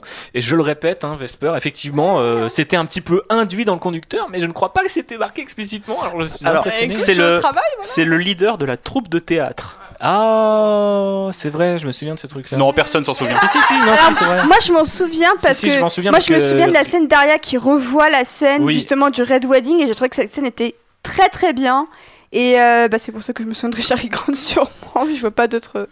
Mais bien joué en tout cas pour, euh, pour euh, la team Océane et, et JB. On sont dans le se futur. battre. Ouais. avec Pedro Pascal et Richard E. Grant qui joue le euh, général Ouais. militant, euh, je sais plus, il a C'est un pote ça. à Hux en fait. Ouais, voilà, voilà, on va dire voilà. C'est voilà. le Allegiant euh, General. C'est ça, comme Allegiant Ouais, c'est General. ça. Ouf, attention, Mhm. ça pose des titres. On sent que Constance respecte l'uniforme. Euh, bref, parlons peu, Daenerys. parlons peu, parlons bien et donnons les listes. Alors, depuis la trilogie originale, nous avons un acteur qui a joué dans la trilogie originale et dans Game of Thrones. C'est donc Julian Glover qui incarne le général Virs, chef du combat du groupe de combat Blizzard hein, et TBTT dans Hot, tout ça, tout ça, toi-même tu sais, et qui Wow. incarne le grand master Paisel avec ses gros, voilà. ses gros livres et ses grosses chaînes, Oui. qui est là depuis le début, le tout début. Bref, Je Dans la prélogie, il a- il a mal vieilli, le pauvre. Voilà. ouais, il a pris cher. c'est- Ah, voilà. Laissé aller hein, et a mangé des, trop de. Je sais pas. C'est le, c'est le Graal, il a pas bu dans le bon, donc du coup il a mal. euh, voilà. Référence Indiana Jones, on aime ça. Euh, on a. Alors, ça, c'est extrêmement deep cut. Keisha Castle Hughes, qui joue Obera. Obara? Obera? Qui a lu Game of Thrones ici? En tout cas, j'écris très mal. Euh, Obara Sand, mais également la reine Apelana, qui est la remplaçante de Amidala, qu'on voit à la scène d'enterrement de Padmé. Eh, seule actrice à jouer dans la prélogie et euh, dans Game of C'est Thrones. glorieux sa carrière. Hein. Ah, Franchement, euh, c'est- from c'est- Star Wars to Game of Ah, c'est c'est pic, euh, pic Game of Thrones et pic Star Wars en même temps. 80 euros l'autographe à Paris Manga. Ouais, clairement. clairement. Et encore, on est gentil. Euh, bien sûr, euh, la grande majorité euh, de cette liste nous vient de la nouvelle trilogie. Et savez-vous pourquoi d'ailleurs? Il y a des gens qui. Vous avez une théorie sur comment ça se fait qu'il y ait autant de gens qui sont dans Game of Thrones et dans Star Wars en même temps? Ah, parce que je vais dire que les acteurs de la trilogie originale, ils sont morts. Mais... Non, non. Non, parce que c'est c'est des prods euh, anglaises. Alors, coup, il y a beaucoup d'acteurs. peut euh, avoir ça, mais il y a une explication encore plus directe, mais j'accepterai ce. Allez, C'est les directeurs bonus. de casting qui sont les mêmes pour les Exactement. Nina Gold est la directrice car- casting de Game of Thrones, mais aussi de The Force Awakens, The Last Jedi, Solo, par Rogue One, et euh, Rise of the Skywalker. The Rise of Skywalker. Putain, je vais y arriver un jour.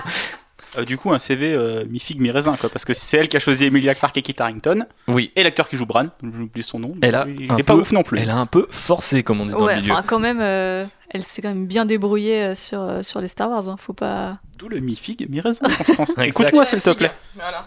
Ah, c'est la figue le côté positif ou c'est les... Je ça pas, dépend t'aimes bien la figue ou pas Ah, c'est clairement la figue, le côté positif. Figolu. Le raisin, le raisin, ça donne le pinard quand même. Euh, Tu me fais choisir entre des trucs. euh, On parle de produits transformés ou pas? Enfin, je sais pas, on n'est pas du tout dans un podcast agricul- agricole. Euh, bien sûr, on a Gwendoline Christie. de l'agriculture dans Star Wars. Exactement. Quand on aura vraiment rincé tous les thèmes euh, Ah non, dans 12 ans. Je me souviens très bien des, fermes en jachère de Ga- Star Wars Galactic Battlegrounds 2 et, et, et 1 d'ailleurs. Donc bref, Gwendolyn Christie, Capitaine Phasma, Brienne of Bon voilà, toi-même tu sais, Max von Sydow, Lor Santeka au début de The Force Awakens, également le Free-Eyed Raven dans Game of Thrones, Jessica Henwick qui incarne la pilote Jessica Pava et Nymeria Sand dans Game of Thrones, Thomas Brody Sangster qui est ce fameux petit gamin Merci, mignon qui a merci. qui, qui accompagne Bran de l'autre côté du mur et qui incarne un officier du First Order euh, qui a un nom mais je n'ai pas pris la peine de le noter parce que pour vous ça sera un, un officier du First Order. On a Mark Stanley qui incarne un des Knights of et qui est en fait euh, Graham de la Night's Watch. Et pour la petite anecdote, c'est, il me semble, lui aussi qui a fait les chorégraphies euh, et qui a donné un style à Jon Snow et à Kylo Ren, un style de combat à l'épée. Donc euh, ils ont tous les deux le même maître d'armes. Vous pouvez ressortir ça en soirée. Euh, et n'hésitez pas à vous abonner, à donner 5 étoiles. On a aussi Miltos Hierro Lemou. C'est un nom qui me fait toujours marrer. Hiro Lemou euh, Qui incarne euh, un vieux mec dans la cantina de Maz, mais euh, qui est aussi euh, Sirio Forel, le maître d'armes justement euh, de Arya. Emilia Clarke, Kira, Dani, toi-même tu sais. On a Emen Elliott qui, qui incarne le Major Brents dans The Force Awakens, donc en français. On s'en fout. Et dans Game of Thrones, il incarne aussi un mec dont on s'en fout, puisque c'est Marignon, un musicien qui se fait assassiner par Geoffrey. Euh, et là, on est dans le très deep cut, puisque on arrive à Ian McIfney, qui incarne le général Dodona, mais dans Rogue One, pas dans la trilogie origi- originale, pardon, et qui incarne Baristan Selmy, le chef de la garde royale de, Game of Thrones, donc un rôle plus important dans Game of Thrones que dans Star Wars. Et enfin, on a effectivement Pedro Pascal, El Mando, euh, qui incarne aussi Oberyn Martell euh, dans euh, Game of Thrones. Est-ce qu'on peut gagner deux points supplémentaires parce qu'on a cité un acteur qui n'est pas dans Oui. Merci. Vous avez même gagné le quiz. Allez hop, c'est comme ça Ah ouais, ouais, ouais, non, ça va pas se finir comme ça. Le top du siècle Mais euh, non, parce que je l'ai. euh, je- ah, j'ai envie de dire je l'avais, mais ce serait mentir. Euh, du coup, maintenant qu'on a fait ce petit quiz, est-ce que vous vous sentez euh, bien en forme pour euh, attaquer le, le vif du sujet et essayer de comprendre un petit peu euh, qui sont Benioff et Weiss et qui a envie de me présenter l'un ou l'autre? Vu que Vesper a bossé, contrairement aux autres gens qui sont invités dans ce podcast parce qu'ils ont pris la confiance, j'ai envie de te laisser la parole, mais sur l'un ou l'autre d'ailleurs. Mais peut-être que je sais pas, peut-être que t'as pas envie et que tu as envie de quitter cette pièce parce que ça devient vraiment non, bizarre. il reste encore de la bière sur la table. Ok, ça marche. reste, Il y en a même en dessous de la table si tu veux te servir. Très bien. Oui, Benioff. Je sais jamais c'est le- le- lequel est lequel est lequel. Euh, Il y en a. On peut être très méchant. Le chauve, c'est Weiss. et celui qui a encore des cheveux, c'est Benioff. Ah je fais pas de, de cheveux shaming, je suis euh, au-dessus Ah. au-dessus de tout ça. Euh, non, du coup, bah, effectivement, sur, euh, sur tes bons conseils en lisant ton conducteur avec euh, beaucoup d'amour, euh, je me suis rendu compte qu'il y en avait un qui était scénariste et qui avait bossé sur trois, c'est Benioff. C'est Benioff. Qui a bossé sur trois, donc compliqué, qui a bossé sur X-Men Origins Wolverine. Je m'inscris en faux. Euh, très dur, mais j'ai vu qu'il avait bossé sur Brothers, qui était pas dégueu. Enfin, je me rapp- j'ai un bon souvenir dessus. le, le film de Jim Sheridan avec euh, McGuire en vétéran de guerre. Exactement. Très bon ouais, film. ouais, voilà. Ouais, ouais. Moi, je l'avais vu euh, quand il était sorti. Très, très Voilà, bon, je l'ai pas revu, Alors, mais au tu me crédit- confirmes que ça va. Mais... Au Ouais, crédit ouais, de. Benioff, il n'a fait que pitcher 3, donc il n'a pas écrit Mm. le scénario. Mhm. D'ailleurs, 3 est un très bon film dans sa version longue, je tiens à le rappeler. Si, arrête de soupirer, Océane. Oui. Comment tu peux pitcher une histoire de l'Antiquité? Elle existe. déjà, tu vois? pitcher, c'est au sens où il a fait un, il a fait un treatment, c'est pas le scénario complet, c'est ça que je veux dire. Parce que moi, je peux te pitcher la Première Guerre mondiale, tu vois, mais c'est pas moi qui l'ai fait.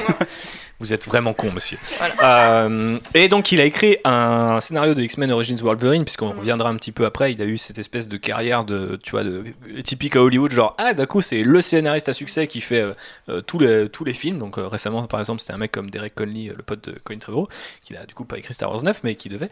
Très bra- contente qu'il ne fasse pas Star Wars. oui, oui, rappelons-le, on est très content. Et d'ailleurs, dans une réalité alternative, Star Wars 9 est déjà sorti et il est réalisé par Colin Trevorrow. Mais parlons de Benioff, qui a donc écrit un scénario euh, qu'il avait en tête, rated R, et vachement inspiré du run de Miller sur Wolverine pour X-Men Origins Wolverine. Et bien sûr, la Fox lui a dit C'est pas possible, gros Et donc, ils n'ont pas utilisé son scénario.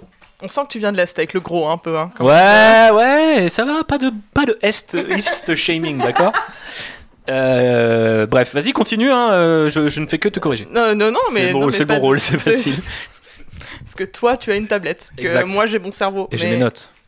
Très bien, très bien. Euh, non, et l'autre est surtout auteur, d'après euh, d'après ce que j'avais compris. Donc, était, Il euh, est aussi auteur, effectivement. Les deux sont auteurs. Oui, les deux, oui, Benioff a écrit évidemment, évidemment. un roman aussi. Mais voilà, mais il y en a un qui, qui n'a pas écrit de scénario. Savez-vous euh, que faisait le papa Parce qu'on parlait du, du lien un peu matriciel entre le, le père et le fils dans Star Wars. Savez-vous ce que faisait euh, le papa de Monsieur Benioff Qui d'ailleurs ne s'appelle pas Benioff, il a pris le nom de sa mère parce qu'il y avait déjà un scénariste qui s'appelle euh, David. euh, Ou alors il le parle plus à son père. Non, non, a priori c'est l'explication. Mais peut-être qu'il parle plus à son père parce qu'il était euh, l'un des euh, pontes de la Goldman Sachs. Donc voilà, monsieur est plutôt bien placé euh, dans la vie. Mais pourtant, il a fait pas mal de petits boulots dans les années 90. Il a été videur. Il a été prof de l'IT, il a été coach de catch. Oui, incroyable. Et en 95, il s'est dit, il faudrait quand même que je fasse une carrière académique. Donc il est parti à Dublin, là où il a rencontré Weiss. Et il a fait une thèse sur Samuel Beckett. Euh, donc voilà, ce sont deux. Fin de euh, partie. euh. effectivement, deux personnes très euh, versées dans la littérature. Une fois qu'il a fait sa thèse, il s'est dit tiens, je vais pas être prof parce que ça me fait chier. Donc il est devenu DJ dans une radio pendant quelques mois. Après, il a fait le creative programme d'une fac américaine dont vous vous foutez à peu près du nom, et il a écrit son premier roman qui s'appelle euh, 25th Hour et qui a été re- comment dire repéré par Toby Maguire qui a voulu acheter les droits et adapter, bam, ça l'a lancé dans le cinéma, il est devenu cette star. Donc on a parlé Troy, euh, Stay, euh, The Kite Runner aussi, un projet qui s'est, euh, je crois, fait plus tard. Kite Runner, c'est un film euh, de Mark Foster, non C'est ça? C'est ça, Ouais. avec qui il a travaillé deux fois. moyen, mais bon. Et euh, en même temps, Désolé, en même temps Mark voilà, Foster. faut dire ce qui est. Mais euh, et euh, donc X-Men Origins avant de s'attaquer à Game of Thrones en 2006 et donc dans les projets qu'il a en cours il y a bien sûr Star Wars mais il y a aussi Confederate avec Wise donc la série est-ce que tu peux nous la présenter Mais bah, c'est une série pitch, euh, c'est une dystopie assez perturbante puisque c'est l'histoire des États-Unis s'il n'y avait pas eu la guerre de sécession. Donc autant vous dire que dans le contexte actuel de Black Lives Matter, entre autres, non c'est même pire que ça c'est dans, c'est Si, dans si. les sudistes ont gagné non c'est c'est- euh, ah oui c'est peut-être pas parce que s'il n'y a pas eu la guerre sécession c'est pas forcément enfin ou alors là, ça veut Oui. dire que l'esclavage n'a pas été aboli ce qui est déjà pas Voilà, en tout cas c'est c'est une société Ouais, c'est déjà euh, assez dystopique en soi C'est voilà, c'est c'est une société euh, donc dystopique assez angoissante où la- où l'esclavage n'a pas été aboli et où en fait le- la série est censée suivre le parcours de, de plusieurs individus. Donc on aurait un journaliste, on aurait un des, on aurait le point de vue des esclaves, on aurait le point de vue aussi de des maîtres des esclaves. Et grosso modo, comment c'était vendu, ça faisait vraiment, bah, venez, on fantasme sur, euh, et si l'un des... un spin-off de Westworld quoi. Voilà, si, si, si, euh, on fantasmait sur l'une euh, des plus grandes catastrophes, honnêtement, de, de, de, de l'histoire, à savoir l'esclavage, puisqu'on rappellera jamais à quel point ça a quand même été une époque assez tragique et qui est encore douloureuse dans l'histoire actuelle. Demandez à Kanye West, hein, il vous en dirait des nouvelles. Mais. Euh, et JB le- apprécie voilà. cette référence en tant que Mais, premier fan de Kanye West à cette table et dans le monde d'ailleurs.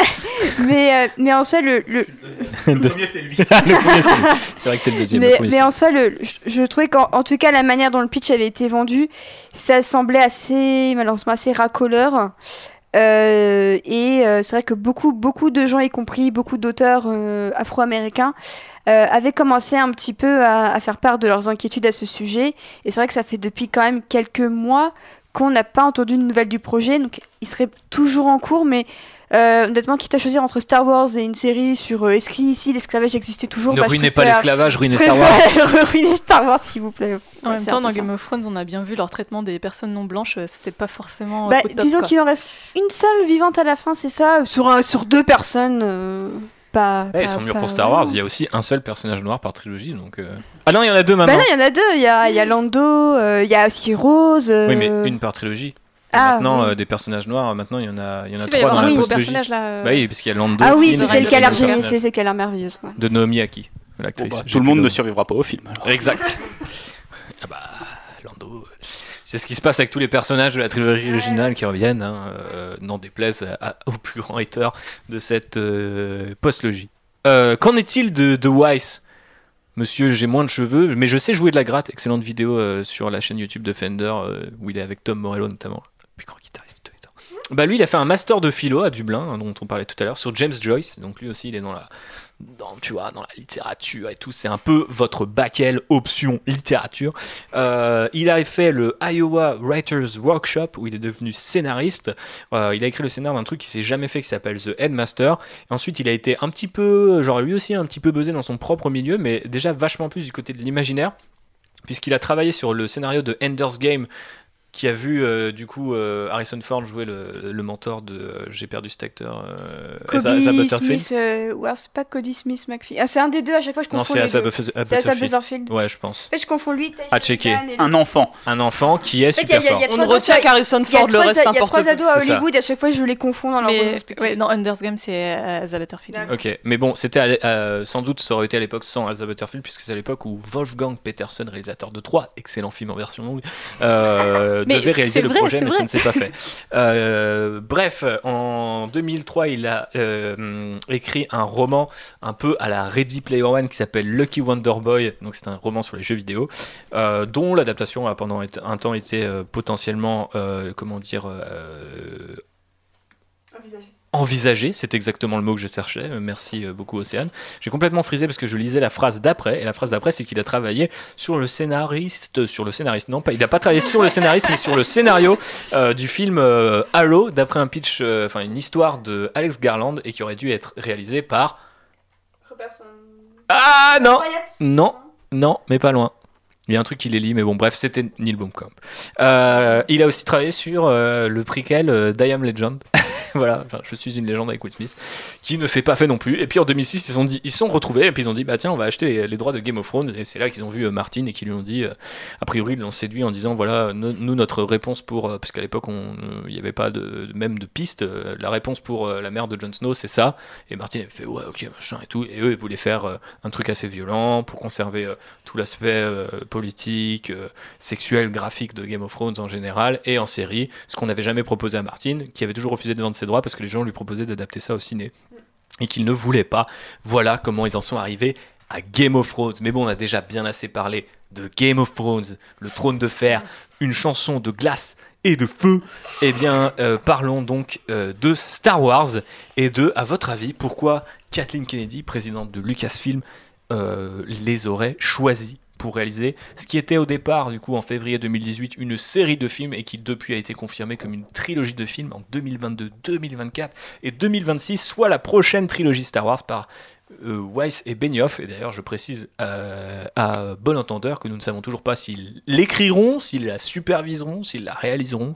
Euh, on ne sait pas vraiment ce qu'ils vont faire. Ça n'a pas été confirmé qu'ils réalisaient pas et que c'était juste j'imagine que eux ça ne j'imagine que eux ils vont pas le réaliser mais c'est possible qu'ils réalisent peut-être pas des derniers en même temps enfin je, tu, tu, lis un article et deux minutes après il y a un autre article qui le contredit donc c'est un peu difficile mais d'après ce que j'avais vu j'avais l'impression voilà comme, comme ça je prends... mais dans leur vie des épisodes de Game of Thrones c'est à peu près tout. Je prends, je prends, des guillemets comme ça si des gens dans les commentaires euh, voudront me défoncer euh, qu'ils le fassent non, ils sont gentils nos gens. Ah très bien. Bienvenue. Et, et, et j'avais l'impression qu'effectivement ils allaient écrire mais pas réaliser. Et j'avais l'impression que c'était confirmé plus ou moins que le prochain film ce serait eux, donc celui de 2022, mais pas obligatoirement les deux autres. De 2024, voilà. c'est un c'est un peu nébuleux J'ai l'impression que c'est implicite, mais que ça, c'est pas confirmé. Euh, j'ai l'impression que c'était Bob Iger qui avait dit que le prochain, c'était le, leur, mais que les deux autres, le monde a repris en disant c'est euh, leur Ce sera forcément leur trilogie, mais ça se trouve, peut-être qu'ils vont intercaler Ryan Johnson entre, en tout bien tout honneur, je ne sais pas. Mais ça, euh, ça serait bien, on sait qu'ils travaillent mm, ensemble aussi. Après, euh, j'ai un peu peur du côté, on en reparlera, mais, potentiel MCU avec les films connectés euh, ou mais d'ici à ce que ça sorte, ça se trouve, il y aura encore 12 000 rumeurs. Ce seront sans doute fait virer. Moi, d'un point, de vue de... d'un point de vue production, je me dis, ils réalisent le premier, et pendant la réalisation du premier, Lucasfilm se dit est-ce qu'ils font la suite ou pas Tu vois Est-ce qu'on va chercher un autre réal ou est-ce qu'on les laisse continuer Tu vois ça, ça, peut être envisageable comme ça. En même temps, est-ce qu'il n'y aurait pas un côté assez cool dans le fait qu'on ait des sortes de storytellers, genre en mode euh, un peu. Bah, je, veux éviter la comparaison avec lui, mais je vais dire un peu à la Kevin Feige en mode c'est moi qui décide ce qu'on fait.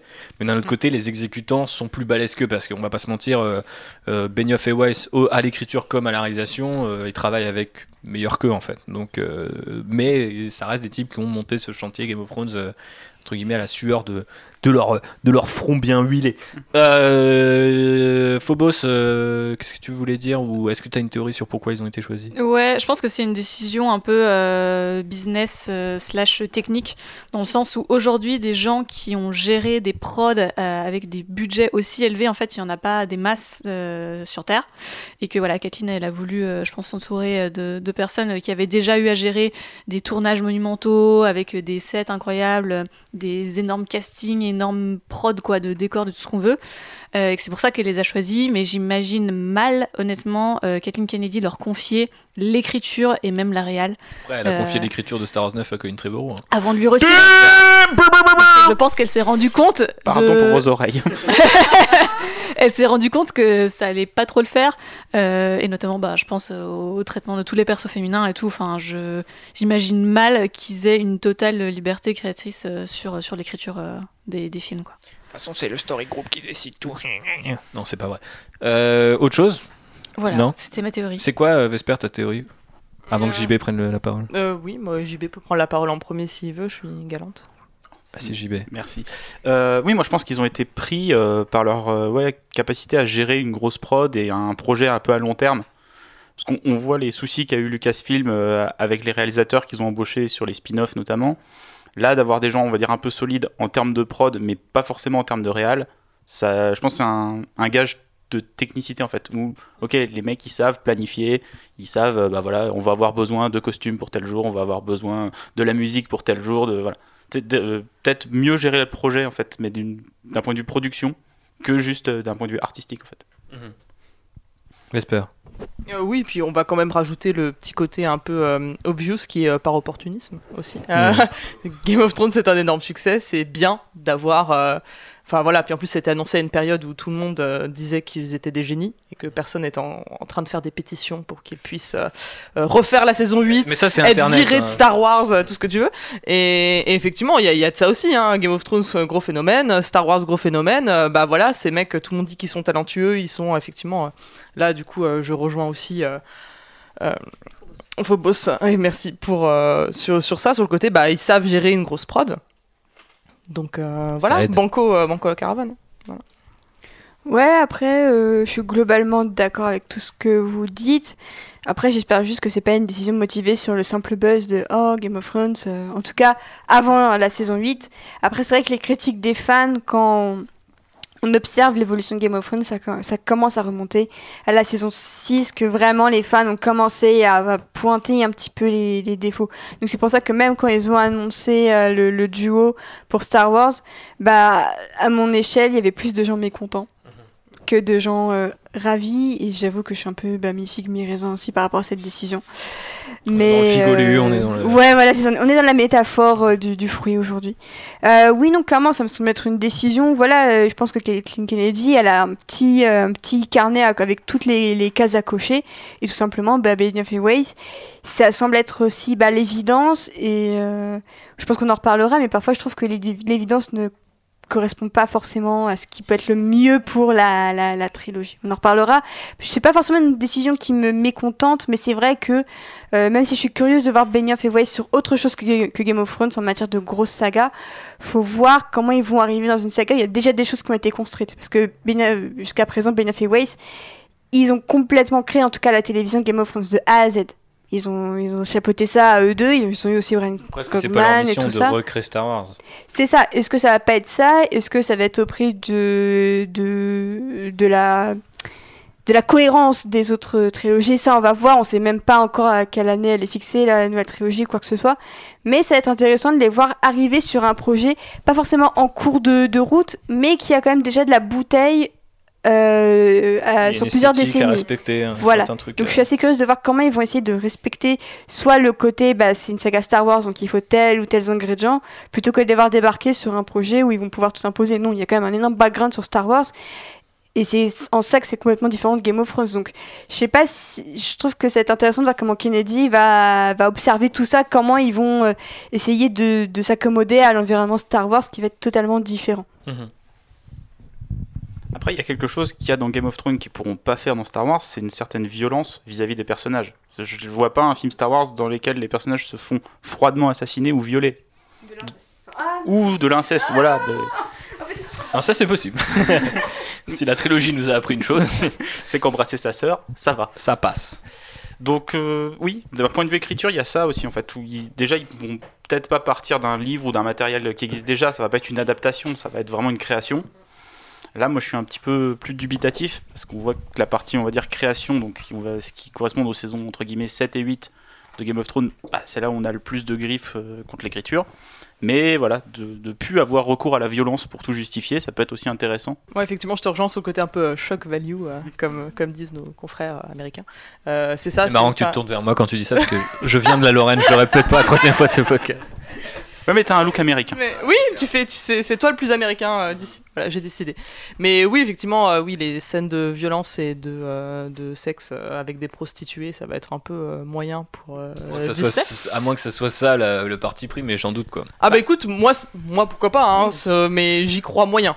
si on doit parier de l'argent là-dessus. Parce euh. qu'on brûle des oncles et des tantes dans Star Wars, mais on le montre pas directement à l'écran. Voilà, c'est clair. C'est- que ça reste mignon. Mais y a- vous pensez pas qu'il y a un minimum, euh, là je vous lance la question, j'ai peut-être moi deux ou trois idées euh, en tant que réponse, mais il n'y a aucune euh, comment dire, plus-value artistique à engager euh, Benioff et Weiss? On est vraiment que dans de la prod, du carnet d'adresses, euh, de la gestion? Vous faites de ces gueules, j'imagine que non. Bah, je trouve que l'une des forces de Game of Thrones, même quand le scénario échouait, c'est que visuellement, ça restait de la frappe. Mais Mhm. vraiment, sur la dernière saison, c'est clairement. euh, c'est c'est dantesque. Même le dernier épisode qui a été réalisé par les deux, et ben, j'ai trouvé vraiment super. Il y a des super idées de mise en scène et tout. Mais ils avaient l'équipe derrière aussi, l'équipe technique. Ouais, J'imagine que l'équipe euh, voilà. technique de Star Wars c'est aussi pas mal non plus. C'est ça. Après, il faut, il faut voir par qui ils vont être entourés. C'est ça qui risque d'être intéressant, c'est de voir les choix qu'ils vont faire en matière de, de design, en matière de photographie, en matière de musique. C'est là, je pense, qu'ils vont devoir aussi faire leurs preuves. C'est bah, une fois que tu n'as plus tes, alliés euh, habituels, genre Ramin Djawadi, bah, ce, serait, ce serait intéressant qu'ils ramènent Djawadi sur un Star Wars. Moi, franchement, je serais grave d'état pour ça. Mais ça va être intéressant de les voir rejouer à nouveau avec de tout nouveaux euh, Collaborateurs. venus, tout nouveaux Ouais. collaborateurs. Euh, Est-ce qu'ils vont bien s'imprimer à l'esprit Disney? Parce que c'est vrai que Bradford Young, sur euh, Solo, c'est un des plus grands chefs-op de sa génération. Sur euh, Solo, c'était un peu mitigé quand même. C'était mi-figue, mais. euh, C'était mi-figue, voilà, j'ai failli le dire, je me suis dit. C'est- Il y a une plus-value artistique, après il va falloir voir comment ils choisissent aussi leurs euh, C'était très Game of Thrones, collaborateurs. on voyait pas grand chose quoi. C'est ça. Mais, euh, mais justement, ce qui était intéressant sur Game of Thrones, c'est que les techniciens engagés étaient très bons. Donc Djawadi, euh, Miguel Sapo- Sapoknik, qui, avait dirigé certains épisodes, Neil Marshall, euh, ils avaient réussi à s'entourer à tous les niveaux pour vraiment donner un, un level supplémentaire. Maintenant, il faut voir comment ils vont s'entourer pour Star Wars aussi. Je pense que ça va être ça l'un des plus grands mystères, c'est comment ils vont s'arranger pour se baser sur euh, rien d'ex- pas, forcément rien d'existant, mais rien qui ne soit décrit, euh, tout va devoir sortir de leur imagination, c'est un effort supplémentaire qu'ils vont devoir produire, c'est plus simplement, ah bah tiens, là il y a une blonde aux yeux violets, bah tiens, vas-y, on va, caster Emilia Clarke dans le rôle. Là, c'est clairement, ils vont devoir tout reprendre à zéro. C'est en, en ça que ça peut être un challenge intéressant à regarder, et c'est sur ça qu'ils ont le plus de chances de se casser la gueule aussi. Mhm. Si tu voulais rajouter un truc? Ouais, en fait, je pense qu'ils vont forcément ramener des gens de leur team euh, sur Star Wars. Mais est-ce qu'on veut vois. voir ça ou est-ce que- et qui ou non? Bah, typiquement, euh, genre, euh, les costumes de Game of Thrones, ils sont quand même super réussis. Ouais. J'imagine que, il me semble que c'est une costumière en chef. Euh, S'ils la prennent sur Star Wars, on va avoir des trucs de folie, tu vois. Et ça, par exemple, ça me ferait hyper plaisir de le voir. Et je pense que ce qu'ils peuvent apporter, au-delà de l'aspect euh, gestion de projet, c'est aussi peut-être euh, ben, ce, ce nez, en fait, ce bon feeling pour recruter, en tout cas, les bonnes personnes sur les postes où eux, ils n'ont pas forcément une compétence. Et ça, c'est quand même assez précieux. Pas Kit Harington, s'il vous plaît. Non, pas Harington. Euh, après, du fait qu'ils étaient showrunners d'une série, ils ont l'habitude d'écrire, à- on va dire, à long terme, et ça sera peut-être une des trilogies Star Wars qui sera écrite en entier depuis le début. Et je pense que de toute façon, c'est le contrat. Voilà, ils vont écrire les trois films. C'est le voilà. contrat en ayant annoncé Ryan Johnson et euh, Benioff et Weiss en disant tout de suite ils ont leur série de films. Euh, Ryan Johnson c'est tout de suite une trilogie, maintenant Benioff et Weiss c'est devenu une trilogie apparemment, mais au départ ils avaient dit une, Une série, série, de ouais. films. Euh, D'ailleurs on pensait du coup que c'était peut-être euh, un indice Disney+, quant au fait que ça serait ou- Disney Plus et tout, mais bon maintenant on sait que c'est au cinéma. Je pense que dans l'idée, il y a peut-être aussi répondre à, cette, à ce truc-là, de se dire on en a marre. Alors, ça, on en parlera dans un prochain podcast qui arrive. Je, je- je travaille là-dessus, mais vraiment sur comment on écrit la trilogie. Est-ce qu'il faut l'écrire à l'avance Euh, Oui ou non Euh, Il y a des pour, il y a des contre. On, les discutera à ce moment-là. Mais du coup, je pense qu'effectivement, là, la direction qu'a pris Lucasfilm, c'est de se dire bon, bah, vu que de toute façon, maintenant, il faut se séparer des Skywalker, il faut, faut inviter des mecs qui puissent créer un univers qui est cohérent au moins sur trois films. Parce qu'on peut pas se reposer sur un certain nombre de personnages, comme disait Océane, qui existent déjà déjà quoi. Euh, bien sûr qu'il y a des codes à respecter. Euh, mais en même temps, je pense que s'ils nous ressortent une histoire avec euh, un daron qui est méchant, euh, et un fils qui est fermier et un contrebandier, une princesse, on va tous un peu faire la gueule, quoi. Donc, mais on passera à la période pitch un peu plus tard. Par contre, qu'est-ce qui, tu voulais peut-être rajouter un truc, JB Mais Mm, non, mais ouais, cette idée ouais, d'écrire un truc au global avec peut-être des films qui finissent avec des vrais cliffhangers. Mhm. Pas comme les fins de Star Wars qui. Le film Ah, The Force Awakens, c'était quand même un putain de cliffhanger, quoi. Ouais, mais ils avaient pas écrit ce qui allait se passer derrière. Ouais, ouais, C'était, euh, bah, on passe au prochain réal et qu'est-ce que tu fais tu vois. Mhm. Là, ça va vraiment être réfléchi et tu vas peut-être avoir des, des, des choses dans l'épisode 1, on va appeler comme ça, qui se justifieront que dans le troisième. Mhm. Ouais. Donc frustrer les gens sur Internet, encore une fois. Ouais, c'est- c'est c'est pas forcément le choix le plus safe par rapport à Internet de nos jours. Mais enfin bon, si on écoutait Internet, on aurait déjà euh, Kevin Feige aux commandes d'un d'un Star Wars Cinematic Universe, et c'est pas forcément ce que j'ai envie de voir. Euh, Qu'est-ce qui vous ferait peur? Alors, euh, la question des personnages euh, féminins a pas mal été abordée, sachant que Star Wars en ce moment est plutôt du bon côté de la force, je dirais, de ce côté-là. Enfin, c'est à vous, euh, Bah, mesdames, de, c'est de ouais, du côté mais- des personnages féminins, plutôt aussi du côté de tout ce qui est minorité, donc LGBT, personnes racisées, tout ça. J'ai un peu peur parce que c'est clairement pas là que Game of Thrones c'est le plus illustré. Euh, Quand même créer certaines figures un peu éphémères comme ça, comme euh, Oberyn Martell, par Oberyn, ouais, euh, mais c'est beaucoup beurré. C'est beaucoup beurré your gaze, hein, n'empêche Game of Mhm. Thrones. Quand on y repense, euh, il y avait un il y avait quelque chose d'intéressant avec le personnage de Finn Jones, Mhm. justement. Euh, mais euh, Iron Fist. voilà. mais, euh, mais globalement, c'est ça qui me fait le plus peur, c'est que euh, ça, ça se dirige vers une trilogie très blanche, très euh, cis hétéro, euh, peut-être pas forcément masculine, mais qui reste dans des, dans des clous assez, assez prévisibles et qui reste dans l'esprit un peu Game of Thrones. Mhm. Sachant que je trouve que Da- Daenerys, c'est une des grandes figures de ce qu'on appelle le white féminisme. Et, et je trouve que justement, ce serait bien qu'ils arrivent à justement à, à créer autre chose Je que repense des... à tous ces t-shirts d'ailleurs euh, féministes Ouais. avec la tête de. de Ah ouais, alors ça, ça a très très mal vieilli. Ah ouais. Mais, euh, attendre la dernière saison, les mais gars. c'est ça qui me fait peur, c'est que quand on voit comment Enfin, dès qu'ils n'ont plus de base, dès qu'ils n'ont plus de base, ils écrivent les personnages féminins LGBT racisés de manière absolument épouvantable. J'ai très peur que si ils créent des personnages directement, ça parte en live très très Mhm. vite. Donc il y a toujours ce degré, il y a toujours en moi ce pourcentage sensibilité de qu'ils n'ont pas forcément. Quoi. oui, c'est ça. Donc euh, j'espère que même s'ils ont des consultants ou des acteurs qui pourront leur indiquer euh, là, euh, les gars, non, juste faites demi-tour. J'aimerais Mhm. j'aimerais bien aussi qu'ils soient un peu sensibilisés à ça parce que vraiment le, le dialogue de Sansa dans l'épisode 4 de la saison, ça m'a conf- ça m'a vraiment pas donné espoir pour, euh, pour Star Wars et, et, euh, à défaut d'avoir du torture porn parce que bah, ce sera du PG-13 grand maximum euh, je, je suis vraiment pas sereine pour, euh, pour tous les personnages qui ne sont pas des mecs Oui. Euh, pour l'instant, je veux pas encore leur jeter la pierre, on ne sait Mhm. rien. Eux-mêmes, peut-être. Non, j'espère qu'ils savent un peu déjà, mais. euh, En J'ai 2022, un il va peu- falloir qu'ils se réveillent. Ouais, effectivement. faut, faut un peu, faut un peu commencer. Euh, effectivement, j'ai un peu les mêmes craintes, mais pour l'instant, je suppose euh, qu'avec un projet tel que Star Wars, ils auront quand même des consultants effectivement qui auront un certain poids, euh, ne serait-ce que bah, voilà chez, chez Disney, chez Star Wars, euh, des Dave Filoni et autres euh, qui pourraient un peu Enfin voilà, par exemple, Dave Filoni, on sait qu'il sait écrire des, des personnages euh, féminins très, très sympas pour, pour prendre cet exemple-là. Donc pour l'instant, je suis un peu sceptique, mais j'a- j'attends de voir. Je je veux pas encore euh, avoir trop peur à cause de cette décision. Ah, C'est sûr que c'est ça qui me fait peur, c'est que s'ils ramènent exactement le, le copier-coller avec euh, Sapochnik et, euh, et les consorts et Ramin Djawadi, il y en a plein qui sont cool, mais en même temps, enfin, s'ils arrivent avec leur crew, ça va être euh, un peu leurs propres règles direct sur le papier. Quoi. Ouais, mais enfin, ça m'étonnerait que ce soit full leurs propres propres règles avec un- une machine euh, Ouais, à broyer. euh, ouais, mais il y a- il y, Kennedy, Wars. ouais, il y a Ki- mais il y a aussi Ouais. Kennedy, je pense qu'il va Kennedy est tout très impliqué sur la production des films. euh, Ouais. on vu au final, à on a remarqué, c'est oui, c'est- enfin, c'est Kennedy qui décide. hein, euh, donc J'espère que Kennedy, elle laissera pas passer le type de, de débilité que sortent les scénaristes.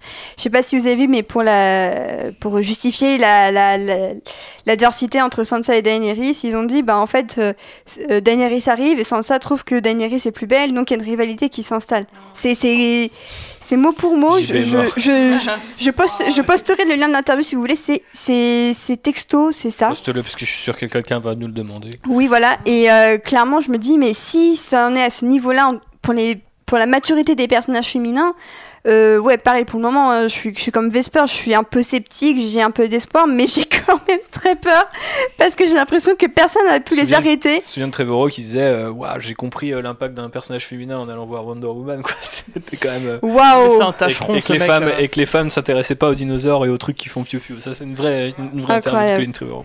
Mais c'est c'est pour Et Kathleen ouais. Kennedy, elle avait dit oui. Non. Bon, Et- elle a dit non à un moment. hein. Elle a C'est dit non, on c'est est c'est ça aussi qui me fait peur avec l'avenir de Star Wars, c'est que pour le moment, il y a une rumeur sur une scénariste pour euh, The Old Republic, mais pour le Mhm. moment, ça reste encore un futur très blanc et très masculin. Et euh, j'ai l'impression que euh, la saga a pas a pas encore compris que c'était bien d'avoir des gens euh, derrière la caméra, donc type chef opérateur de l'épisode 9 qui est une femme. C'est ça pour la première fois dans l'histoire de la saga. Mais il faut aussi des gens et des, il faut des femmes et des personnes davantage issues de minorités qui sûr c'est chef- écrivent. je crois que c'est juste la seconde. euh, Ah oui, euh, la, la- la deuxième réalisatrice. Chef op, c'est Ouais, chef- habituel pour ouais, chef de deuxième euh, équipe. Ouais. C'est ça. Et euh, donc pour moi, ça reste des postes encore, enfin pas secondaires parce que c'est quand même une grosse responsabilité la deuxième équipe Ouais, sur un film comme Star Wars.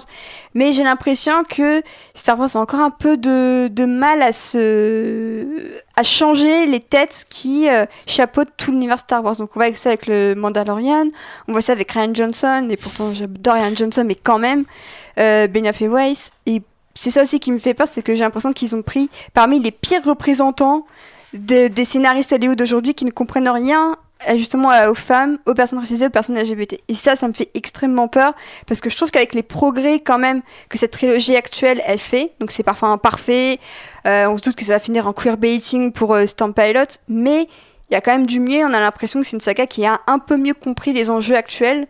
Et ça, c'est quelque chose que je retrouve vraiment pas chez Benioff, euh, ouais, c'est Benioff pour le moment. Ok. Phobos, donc, qui a pris des notes pendant le podcast. Elle, a entendu John Favreau, la meuf s'est mise en mode euh, étoile noire. ça-. Non, mais je voulais juste rajouter euh, par rapport à ce que disait euh, Océane, qui est très très juste, que je pense qu'ils sont pris quand même un petit red flag de Kathleen Kennedy parce que j'ai quand même fait deux trois recherches pour préparer ce podcast et je suis tombée sur toute une ribambelle d'articles qui parlent du traitement des personnages féminins dans Game of Thrones, mais que ce soit genre du Force, du LA Times, enfin vraiment des grosses publications où tout le monde a fait son article en mode ben les gars genre c'est plus possible en 2019 quoi donc euh, à mon avis ils Mais par rapport à la dernière saison spécifiquement, parce que j'ai pas l'impression que ce soit la pire de toutes en fait. Alors, en particulier sur la dernière saison, Après, notamment peut-être que parce les gens que, sont euh, plus éveillés maintenant. il y a, je- alors j'ai perdu le nom de l'organisme qui a, qui compte le temps de parole des personnages. Et en fait, dans la dernière saison, les personnages féminins ont 22% de temps de parole. Euh, et c'est, je crois que c'est la pire saison. Rien que pour Cersei qui passe son temps à être à un balcon et à boire un verre de vin, tu m'étonnes que le quota il baisse, enfin c'est n'importe Ouais. quoi. Et, et c'est la pire saison euh, dans Game of Thrones, sachant qu'il y en a aucune qui dépasse les 30% en termes de temps de parole euh, des persos féminins. Euh, je vous rassure, c'est dans la moyenne de l'industrie, hein, tristement. Oui, ce que j'allais dire, c'est que malgré, enfin, malgré des héroïnes féminines sur Rogue One et la trilogie, Star Wars n'a pas aligné non plus Effectivement, une Star- densité de persos féminins incroyable. Effectivement, Star Wars a aussi quand même encore des progrès à faire là-dessus, notamment qu'on ait plus d'un perso féminin important par film, ça serait cool. Euh, si en plus c'est des femmes racisées, ça serait encore plus cool. Euh, et queer, alors là, mon dieu, n'en parlons pas. Euh, mais du coup, ouais, j'attends de voir et je- je- j'ose espérer, euh, comme, comme on l'a déjà dit, que le Story Group sera là quand même pour les, les aiguiller un petit peu si ce sont eux qui sont à la tête de l'écriture de l'histoire, parce que ce n'est pas encore confirmé ni infirmé actuellement. Moi j'ai l'impression que ce sera l'épisode 9 qui va être décisif quant à la direction que va prendre Star Wars. Je sais pas pourquoi j'ai ce sentiment, ce pressentiment, mais j'ai l'impression que selon ce que Star Wars 9 va faire de ces personnages féminins, de ces personnages euh, racisés et des personnages peut-être LGBT, j'ai l'impression que ça va être un gros indice sur, euh, sur la suite des événements.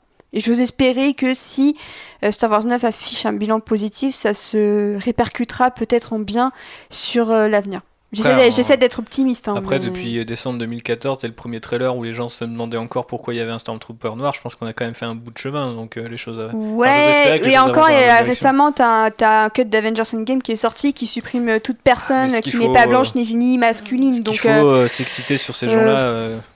Ben, en soi, euh, je pense que c'est quand même assez révélateur que les mentalités changent assez lentement. Bien plus lentement qu'on pourrait le penser. Nous, on est dans une bulle où vraiment on voit beaucoup d'initiatives super tolérantes, on est dans des cl- cercles super ouverts.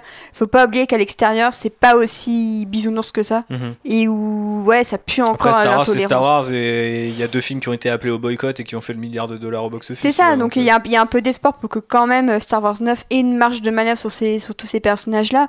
Mais euh, oui, je pense que vraiment que Star Wars 9 va être un énorme indice sur la suite des, des futures sagas, sur ce que le public est prêt à accepter aussi, parce que je pense que cette saga est aussi une, une sorte d'immense test. On voit un personnage noir en lead, on voit une femme en lead, on voit un mec euh, latino, euh. Oscar Latino, Isaac, euh, en lead aussi. Enfin, un vraiment, beau mec, on peut le dire. hein. un beau un mec beau mec latino. un très beau mec. On va, on voit Pas des, mal, le mec. voilà, on voit des le plus beau de la Terre, voilà, le Allez. plus beau de la galaxie. Yes. Bref. Normal, il est et, Gavin 4. et c'est pour ça, je pense que cette cette trilogie est vraiment une sorte de test de qu'est-ce que le public peut accepter euh, dans notre époque et qu'est-ce qu'il peut faire le milliard tout en respectant les valeurs soi-disant familiales et très américaines. Mhm. Donc je pense que l'épisode 9 va vraiment être un révélateur de qu'est-ce que le public est prêt à accepter. Et euh, je me dis peut-être que si s'il y a des pistes positives à la fin, ça peut effectivement être reflété dans les futures trilogies. Euh, Ryan Johnson et même Benioff et Weiss, ça se trouve, seront plus enclins à introduire des personnages peut-être queer, peut-être plus féminins, plus racisés. Enfin, c'est ce que j'espère. hein. Après là, je fais vraiment que des suppositions, mais ce serait bien que ce soit comme ça. J'y crois moyen, voilà. Euh, malheureusement, j'ai- les mêmes vœux et euh, j'y crois moyen. Euh, pour comparer tout simplement avec le, le MCU, quand on voit. euh, on, on sent que Disney tente des moves, mais euh, lisse au maximum pour ne surtout pas froisser le public qui ramène le plus d'argent, qui est le public chinois. Et donc, du coup. qui pas le cas avec Star Wars, par contre. c'est. Oui, donc. On va essayer de Même croiser les mettent doigts. Finn en plus petit Mais- sur les affiches. Mais on va essayer de croiser les Il doigts. l'enlève hein, directement. ouais.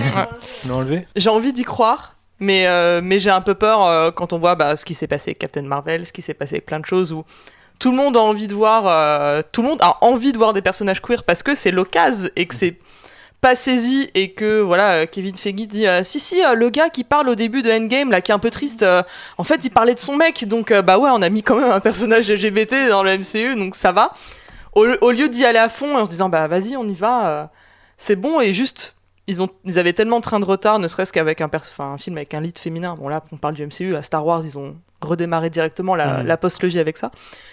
Du coup, j'ai un peu peur. Je pense que, j'ai- que les enjeux financiers feront que les tentatives seront encore trop timides. Ouais. Bah, c'est, là où en fait la vision Voilà. de Kennedy s'oppose à la réalité, euh, la thune chez Disney, quoi. surtout après euh, au sortir de l'achat de Fox.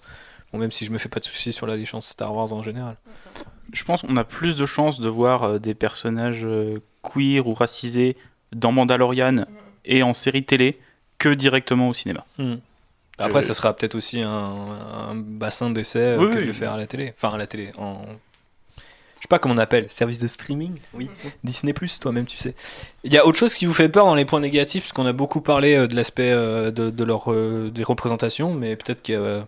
euh, S'il ramène Kit Harington, Ouais, bon, voilà.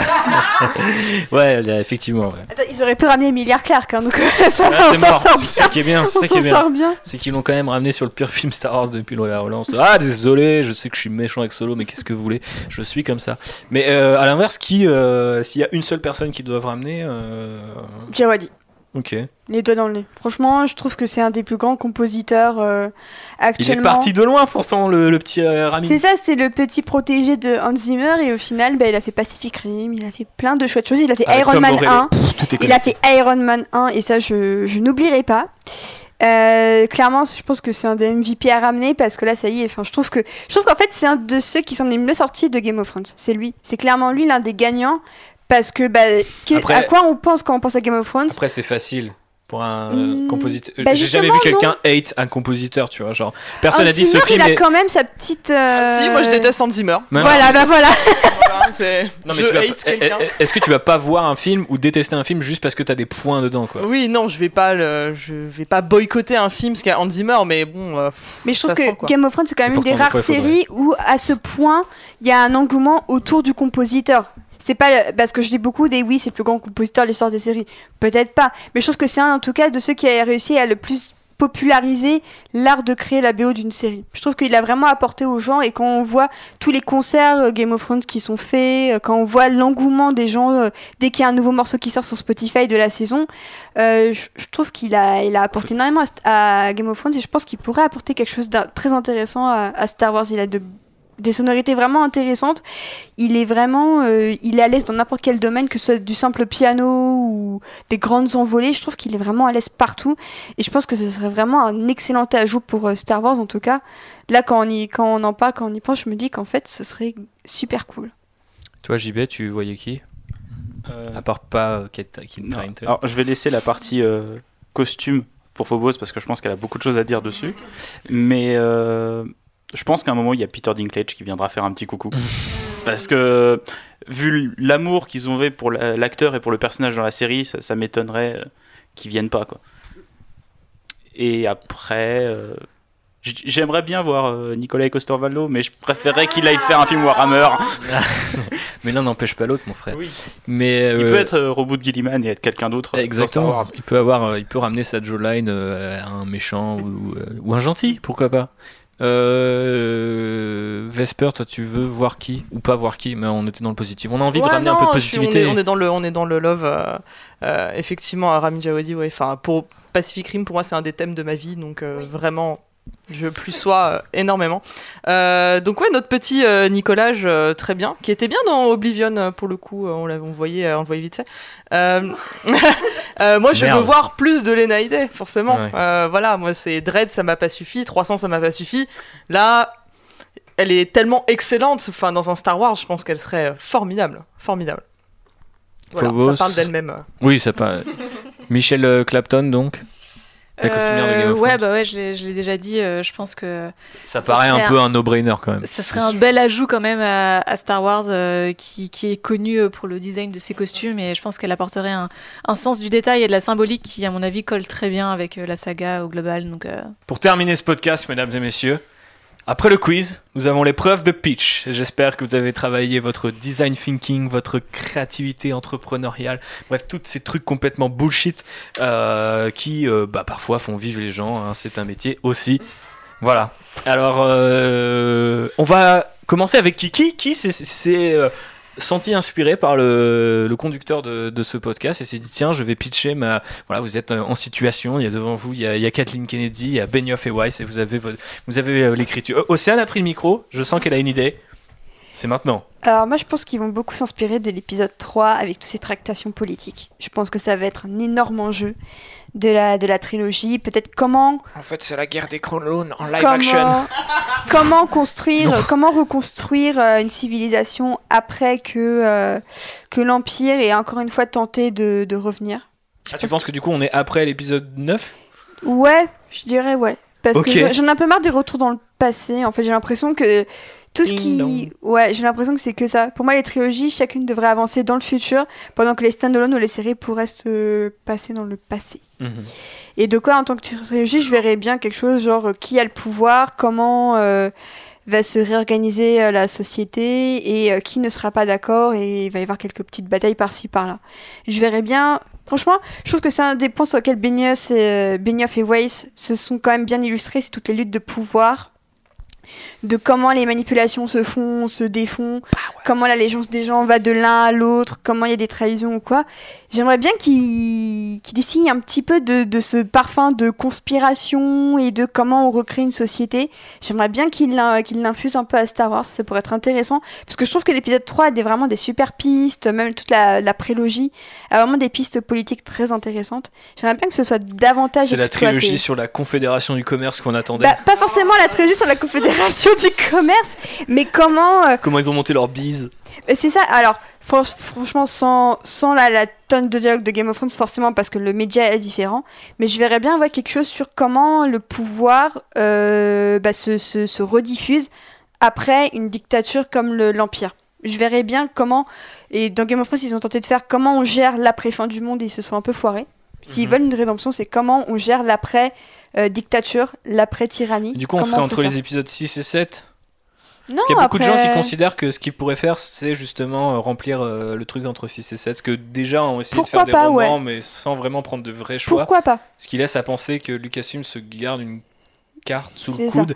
Mais en même Mais temps, moi, ouais. si tu m'annonces Benioff et Weiss sur un truc qui se passe entre deux trilogies, je pense que je vais Ouais, non, je suis mais les gars, frustrée. vous pouvez pas dire c'est plus Skywalker, mais ça se passe pendant qu'il est vivant. C'est pour ça que moi je vois ça après, et pour le coup, je trouve ça intéressant de revoir comment on reconstruit une démocratie avec de tout nouveaux personnages, comment ils vont chacun jouer leur euh, rôle, et sans forcément euh, délaisser l'action, parce que j'aimerais bien voir un peu d'action dans Star Wars, c'est vrai que c'est, je trouve ça génial à chaque fois. Mais euh, je vois bien des, des luttes de pouvoir, euh, parce que je trouve que c'est quelque chose qu'ils ils ont quand même réussi à très bien écrire, en tout cas dans les premières saisons, ne serait-ce que Cersei, c'est quand même un mastermind qui, nous surpasse tous.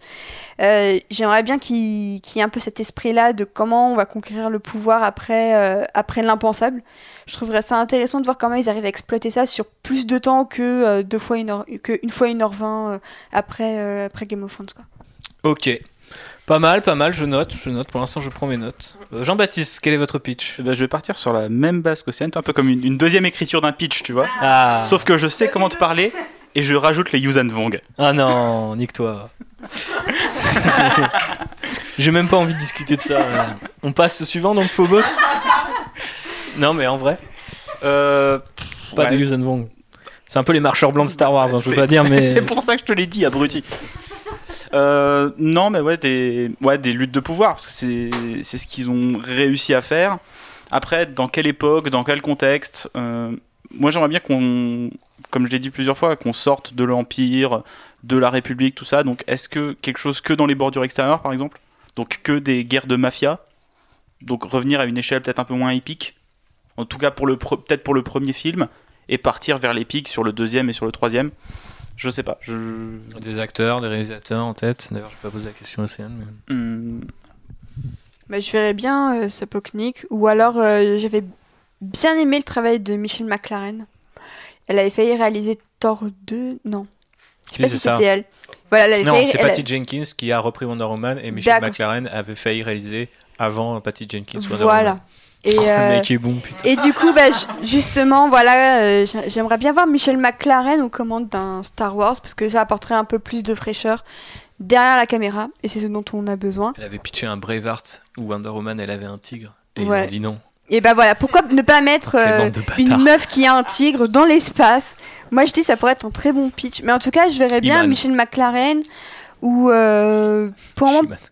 Ouais, en tout cas des réalisateurs qui viennent pas forcément de l'univers de série, mais qui sont quand même proches de Benio- Benioff et Weiss, pour quand même garder une sorte de de, de comment dire de le longévité, enfin, c'est-à-dire de voilà, ils ont déjà collaboré tous les deux. Maintenant, ça peut s'apporter à une échelle plus importante.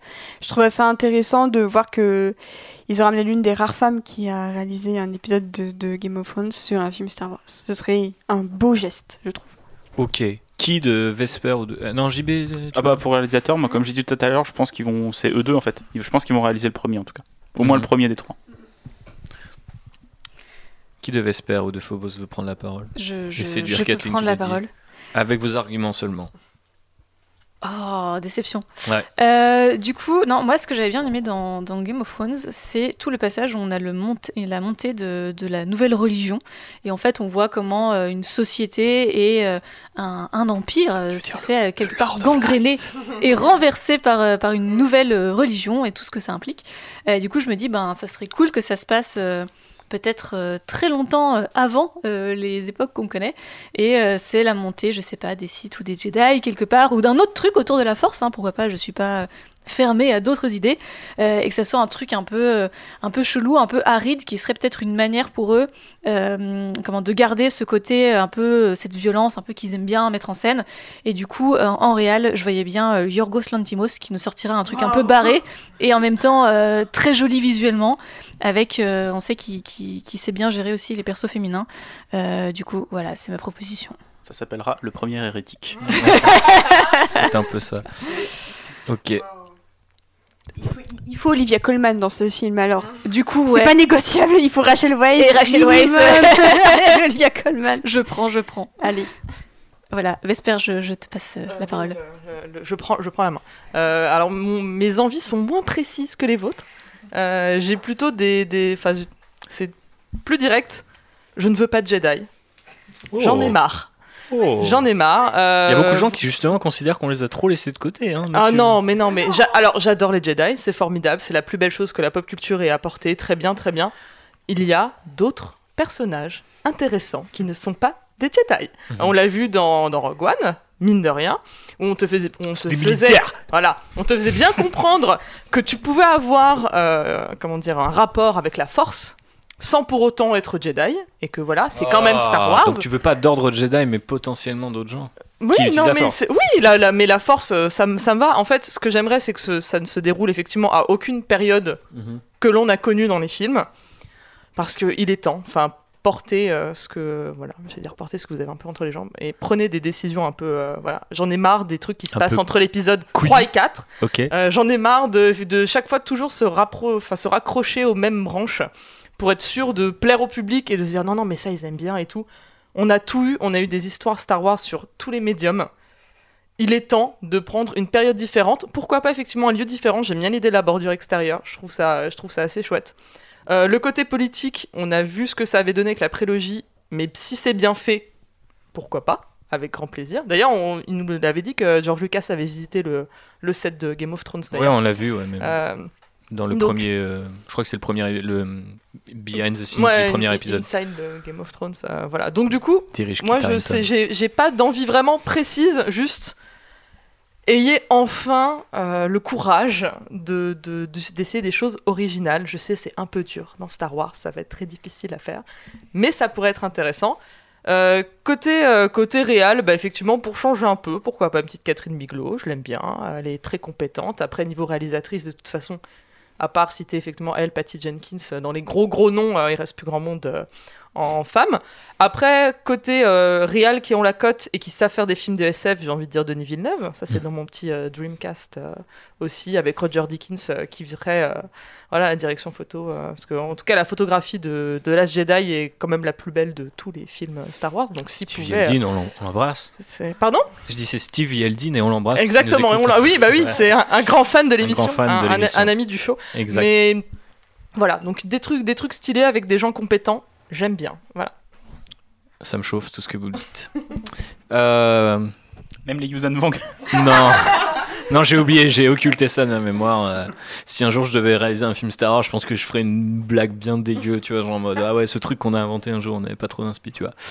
Lors des mineurs, mode bêta, voilà là. Euh, bref, euh, je vous... est-ce que vous voulez entendre mon pitch? Parce que quand même, j'ai j'ai bossé moi. Oui. Ouais, merci, c'est cool. Allez Thibaut, raconte-nous une Yes. histoire. Alors mon histoire, c'est que moi j'ai envie de voir un truc mélangé à Star Wars. Star Wars, on dit souvent que c'est un western. Vous êtes d'accord jusque là Il y a Oui. un truc qui se rapproche du western et qui était même d'ailleurs le genre populaire avant que ce soit le western. Le peplum. Vesper, elle a bossé, hein? Elle reviendra. Euh, donc du coup.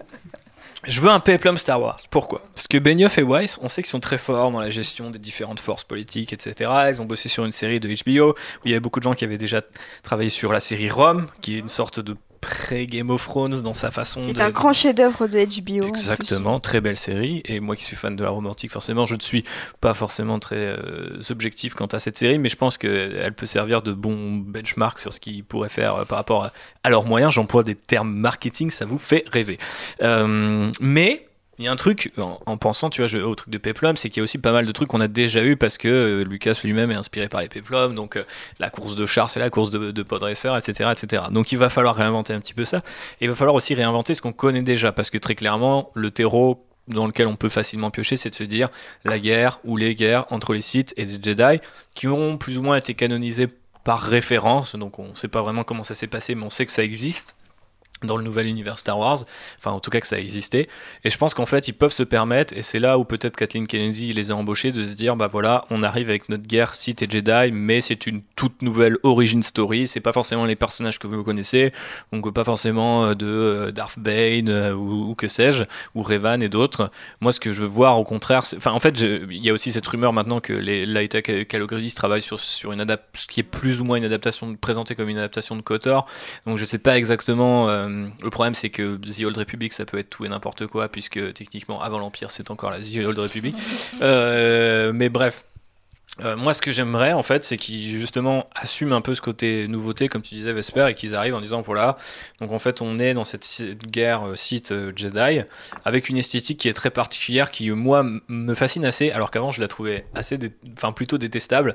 C'est tous ces espèces de couvertures un peu en mode pein- pe- peinte à la Alex Ross, pour ceux qui consomment des comics, où il y a des espèces de mecs qui se battent avec des lances, mais aussi des épées laser et des trucs des trucs de l'ancienne République tels qu'on l'a visualisé dans les années 80 où c'est des espèces d'armées de légionnaires euh, Sith et Jedi qui se battent sur des planètes euh, complètement beaucoup plus dunes que Star Wars en fait et euh, j'aimerais bien j'aime bien ce côté un peu régressif de la technologie euh, dans, dans Star Wars euh, selon l'époque et pas forcément plus avancée ou moins avancée donc j'ai envie de voir un truc comme ça où il y a peut-être un mec qui affronte un gars avec un sabre laser juste avec une épée normale en fait et je sais pas des bestioles. Bon, par exemple dans Clone Wars on a vu le Bendu.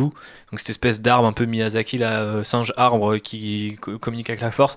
Moi j'ai envie de voir des batailles, tu vois là je te le vends, genre de Sith et de Jedi. J'ai des batailles de Et y a- Non, non, non, non, mais de, Ça va pas justement, bouger très vite. Quoi. non, mais justement, il y a, y a- il y a peut-être des Bendu. On est aussi dans cette idée de tous les patriciens de la Force ne sont pas forcément de Jedi et Sith. Et en fait, moi, ce que j'aimerais mener, c'est euh, comme histoire dans cette trilogie. hein, si j'étais scénariste, c'est de dire genre voilà, en fait, on va partir de cette idée Sith Jedi, mais on va montrer qu'ils sont que deux factions parmi toute une myriade et qu'en fait, finalement, ils ont toujours été d'accord pour annihiler les autres factions autour d'eux, un peu comme euh, bah, le conflit de Game of Thrones tourne autour finalement des Lannister et des Stark et que les autres on s'en fout. À la fin, on s'en fout un petit peu quoi. Euh, et l'idée, ce serait ça. Et limite, j'aimerais presque qu'ils réécrivent un peu l'origin story, qui est de toute façon pas canon aujourd'hui, des, des Jedi, où euh, t'as eu un Jedi, un jour, il y a eu une branche de Jedi qui se sont dit, ah bah nous, on est les revanchistes, on est interventionnistes. En fait, j'ai pas vra- vraiment envie de voir ça, mais de me dire, bah peut-être sur chaque planète, t'avais un temple Jedi qui suivait sa doctrine euh, très différente, qui s'appelle pas forcément toujours Jedi, pour qu'on revienne sur euh, des planètes comme Jeddah, où il y avait d'autres praticiens de la Force et tout. Euh, les Wheels, il y a plein de trucs un peu plus mystiques. En fait, c'est plus de la fantasy euh, mélangée à du peplum que de la science-fiction. Et en fait, tel que je le visualisais, c'est que genre le deuxième épisode serait une espèce d'épisode concept en mode c'est la bataille du gouffre Helm où il y a des Sith ou des Jedi qui sont coincés tu vois, dans une sorte de, de, de- château. Et c'est tout le tout l'épisode c'est enfin tout le film c'est une espèce de truc qui se passe en temps réel tu vois genre pas du tout un truc Star Wars tel qu'on visualise où on passe de planète en planète mais on est au même décor avec les mêmes persos. Et ça tournerait, je finis mon pitch, autour de, euh, en fait, l'idée que j'aime pas l'idée que ce soit toujours un qui déraille du côté obscur et l'autre qui dise, eh, reviens, tu vois. Donc en fait, ce que j'aimerais avoir, c'est que plutôt qu'on ait généralement le jeune con qui passe du côté obscur, plutôt qu'on ait le, le, le- le vieux con qui passe du côté obscur. Et dans l'idée, j'ai très envie de voir une Jedi, euh, enfin en fait, euh, un perso final méchant, mais de premier ordre, pas juste euh, Captain Phasma ou, de, ou ce, ce random officier ou contrebandier, mais vraiment en disant, j'avais été super touché par le comics Canon où il est avec sa, hum, enfin, il a une maître et qui est assassiné par les clones et en fait c'est un peu son repère euh, maternel puisqu'il bah, il a été enlevé à ses parents. Et euh, du coup d'un coup elle est fusillée par les mecs avec qui il passait euh, tout son temps et tout et je trouvais ça hyper fort. Et donc j'aimerais bien refaire un peu ce truc là avec sans doute une Jedi enfin expérimentée un peu saoulée qui prend son dernier padawan et en fait bah, c'est elle qui passe du côté obscur et pas lui pour inverser un peu les tropes Star Wars. Et ensuite lui va mener en fait cette guerre contre elle tout en étant bah, pas dans une relation de romantique parce que je vous vois venir avec euh, Benioff et Weiss et en mode il est amoureux de sa daronne euh, d'adoption. Mais plus dans un côté bah en fait euh, est-ce que ce que j'ai choisi en étant de Jedi c'est de détruire cette personne qui a juste choisi un chemin différent tu vois. Et un peu brouiller les pistes. J'en ai rien à foutre de tout ce qui est Jedi gris et tout ça. Pour moi ça a pas de sens. Je veux juste qu'il y ait plusieurs euh, plusieurs factions qui soient représentées et qui soient limite validées en cette, par cette trilogie. Et pour les gens qui réalisaient, j'avais noté David Mackenzie qui a fait Outlooking parce que j'ai trouvé ça hyper stylé euh, dans la mise en scène et le côté aussi euh, enfin médiéval. euh, Il a réussi à rendre Chris Pine charismatique pour moi en tout cas. Donc euh, du coup, euh, j'ai trouvé que c'était très très Il a bien. réussi à me faire pleurer avec Perfect Sense. C'est un petit film avec Eva Green et Evan McGregor. Le pitch, c'est tous les humains, au fur et à mesure du film, perdent leurs cinq sens. D'abord, ils perdent euh, J'en ai le entendu goût. parler de ce truc. Ensuite, ils perdent euh, au fur et à mesure. Donc, comment les humains vivent sans leur sens. Et c'est un- vraiment un super film. Et euh, ouais, c'est vraiment un choix très intéressant parce que c'est un réalisateur que j'aime beaucoup. Il a fait aussi euh, Les Points contre les murs, je crois. Il me semble que c'est ça. ouais. C'est ça. Et euh, c'est aussi un très très bon film que, que je vous conseille. Ce serait une vision très intéressante de Star Wars. Bien sûr, Sapochnik, parce que euh, j'ai beaucoup trop aimé cette charge de chevaux. euh, et ce serait, ce serait lui pour l'épisode du siège, tu vois. Genre, juste, juste pour- il est là juste pour la bagarre. Et euh, euh, j'aimais bien aussi JC euh, Chandor, qui travaille avec euh, Oscar Isaac euh, plusieurs fois. Et que j'ai beaucoup aimé sur Triple Frontier. Alors, c'est très blanc, c'est très, très, très white. Quelques- regardez euh, Most Volunteer parce que c'est moyennement white et c'est euh, pas mal féminin aussi. Euh, ouais, mais enfin, c'est aussi là où je trouvais qu'il était intéressant dans le développement des persos, être assez proche d'eux. Et je verrais aussi un truc qui est peut-être centré plus sur moins de persos. Ouais, bah, comme que, euh, Most en- Volunteer qui justement Voilà. fait le focus sur deux persos, bon trois grand maximum avec le flic, mais vraiment deux persos, donc Oscar J'ai un peu peur Jessica Chastain. que au final, euh, Benioff et Weiss ils arrivent avec 30 persos et qu'ils Ouais. se perdent dans leur trilogie à cause de ça. C'est déjà un peu le cas de la, trilo- de la, post- de la trilogie actuelle où dans The Force Awakens t'as introduit plein de persos qui au Mhm. final Parce que ça les mecs ont voulu se dire ah on a Yoda, on a l'empereur, on a Lando, on a tout dès le début, on a Boba Fett et au final ils utilisent pas, tu vois. Genre faut pas forcer la création de personnages, faut que ça arrive naturellement et je pensais que l'idée de focus sur les deux Jedi euh, dont euh, du coup la, la- la- la maîtresse Jedi devient cette, euh, ce renégat, je trouvais ça super super intéressant. Et att- attention un truc que je veux pas, c'est je veux pas des combats de sabre laser comme dans les cinématiques de Kotor parce que c'est stylé en cinématique, mais je suis à peu près persuadé que quand ça sera en live action, ce sera hyper moche et complètement gimmick parce que ça va faire comme du John Wick en fait, tu vois, c'est genre c'est bien la première fois et au bout de deux heures de film, t'as juste l'impression que les mecs sont ultimes et peuvent jamais se toucher et ça donne ce côté un peu art martial pff, ralenti que j'aime pas trop. Par contre, j'ai envie de quelque chose de sec, tu vois, genre en mode euh, tu sais, t'es habitué à ce que les 200 Jedi ils meurent dans l'arène de Geonosis, ça, te- ça te fait déjà quelque chose. Après, dans le 3, ils meurent tous et tu fais ah, ça me fait quelque chose. Là, t'en as 1000 et il y a un gros Bendu qui arrive, il leur met une claque de la force et il claque, il meurt direct, tu vois. je, je veux des Bendu de combat, tu vois, je te. Je suis, dans, je suis dans ce genre de truc, tu vois. En mode, faut remplacer les tropes du géant, de l'orque. Mets-moi des Yuuzhan Vong si tu veux, à un moment dans une armée, tu vois, je m'en bats les couilles. Après tout, c'est de la space fantasy, il y a plein de races. Je veux aussi pas que des humains, tu vois, potentiellement. Vraiment, cette bataille du gouffre de Helm à la Star Wars, quoi. C'est moi, c'est ça mon selling point. J'espère que vous avez apprécié. Allez, c'est tout pour moi, je lâche le micro. Bah, ce que, ce que j'aimerais bien avec euh, Benioff et Weiss, c'est que justement, comme tu le dis, ils s'embarrassent pas de genre 15 000 personnages principaux, mais que vraiment ils recentrent leur récit sur quelques personnages, mais qui soient bien écrits. Parce que c'est quelque chose avec Game of Thrones, forcément. Le livre permet plein, plein, plein de points de vue super multiples. Euh, la série en efface beaucoup. Déjà, donc euh, c'est intéressant de voir comment Martin va réintégrer les personnages qui sont pas dans la série dans le, les, futurs livres. Mais c'est vrai que ce serait intéressant de, voir Benioff euh, et Weiss euh, écrire pour euh, davantage écrire pour euh, certains personnages dans un cercle plus réduit. Je trouve qu'actuellement ce que fait euh, la réveil de la force c'est intéressant parce que même si euh, les intrigues ne se valent pas en matière de qualité, ça reste quand même un temps, un temps de présence à l'écran assez égal. C'est peut-être Poe et euh, Finn qui en bavent un peu le plus, mais globalement ça reste quand même assez, euh, assez équilibré. Et c'est quelque Bah, Déjà, chose. on voit le euh, point ouais. de vue de Kylo Ren, en fait. C'est est- ça, ouais. Ce qui n'était pas le cas de Vador qu'on voyait en point de vue Ouais. interne. Et c'est pour ça, pour le coup, je suis assez in- intéressée de, de voir Benioff et Weiss vraiment euh, écrire plein, plein, plein de points de vue, mais quand même moins que sur Game of Thrones. Vraiment, on sentait que parfois, ça, ça leur déchirait le cœur de devoir ne pas écrire du tout un personnage comme Bran durant une seule une saison. Je sais pas si les gens qui ont regardé juste Game of Thrones se souviennent que Bran a été absent de la série pendant toute une saison et qu'il a quand même fini sur le trône. Enfin, voilà, bref. Ouais, mais on était content parce qu'à ce moment-là, c'était Ah, j'étais chiant. très sou- j'étais soulagée, hein. le, tout l'arc Ah ouais. de Bran euh, qui se fait Ah, traîner. mais clairement, j'étais soulagée. Sur Franchement, sa petite j'étais luge euh, au milieu des j'étais Vosges. soulagée. soulagée, Tu ouais. Fais, Ouais, ah, ouais, c'est ouais. le moment chiant de l'épisode. Ah. C'est ça, c'est pour ça si je si je rewatch la série, je vais passer en C'est un peu comme quand Voilà. Frodon monte vers le Mordor, quoi. C'est c'est un peu chiant. Ouais, bon, pas peut-être pas à ce point-là. Mais en, mais en tout cas, mais en tout cas, j'ai envie de je serais curieuse de voir une, trilo- une trilogie où il y a moins de personnages à traiter. Je pense que euh, qualitativement, ça ne peut leur faire que du bien finalement, parce que j'ai l'impression que sur la fin de Game of Thrones, on sentait qu'ils luttaient à offrir une fin décente à chaque personnage. Pour moi, l'exemple le plus probant, c'est aussi Bronn. Franchement, qui son dialogue final de l'épisode 4 m'a fait hurler de rire en mode mais qu'est-ce que je viens de regarder? Genre, euh, vous en avez vraiment plus rien à foutre et ça se voit. Donc j'espère. hein. Ouais, voilà, il finit bien en plus ce con. Il Enfin, a bien- franchement, il a- bien géré son truc. hein. il a grave bien géré. Mais c'est pour ça que j'ai j'ai envie de les voir sur, euh, sur un groupe de personnages plus resserré parce que je pense que euh, ce qui les a perdus aussi sur la fin, c'est le nombre de personnages assez énorme. Ils n'ont pas pu faire tout comme ils voulaient et je pense que des personnages comme Euron Greyjoy ou plein d'autres ont pas eu le traitement qu'ils pouvaient parce qu'il y avait des limites. C'est pas eu l'acteur Mm. qui pouvait aussi. hein. Il y avait même puis l'acteur aussi qui voulait quand même euh, jouer un peu plus de mystique, en tout cas pour euh, Greyjoy. Mais je pense justement ça va être intéressant de les voir sur moins de personnages parce qu'ils vont pouvoir être peut-être plus libres à leur manière aussi de pas être euh, obligés de devoir suivre un chemin qui est dicté par quelqu'un. Mhm. Mais ce que tu dis, c'est intéressant, et pour rejoindre ce que vous avez tous précisé sur le côté producteur ou architecte, on va dire, c'est que quand on va arriver à cette nouvelle époque de Star Wars, et croisons les doigts, comme disait le Vesper, euh, que ce soit vraiment la nouvelle époque de Star Wars et pas juste un petit amuse-gueule euh, en mode ah, c'est c'est dix ans après ou que sais-je, ça peut être intéressant aussi que tous les produits dérivés, et je pense le front, accompagnent ces trilogies-là, et qu'en fait, Weiss et Benioff se disent bah, quand on n'a pas le temps de développer ce truc-là, on peut élire un mec qui a du talent et écrire une backstory. Alors qu'aujourd'hui, tu peux pas le faire parce que tu peux pas dire à un mec fais-moi une série, euh, une mini-série euh, de 8 numéros sur Boba Fett parce que techniquement, le gars a aucune liberté et est obligé de se placer entre deux épisodes.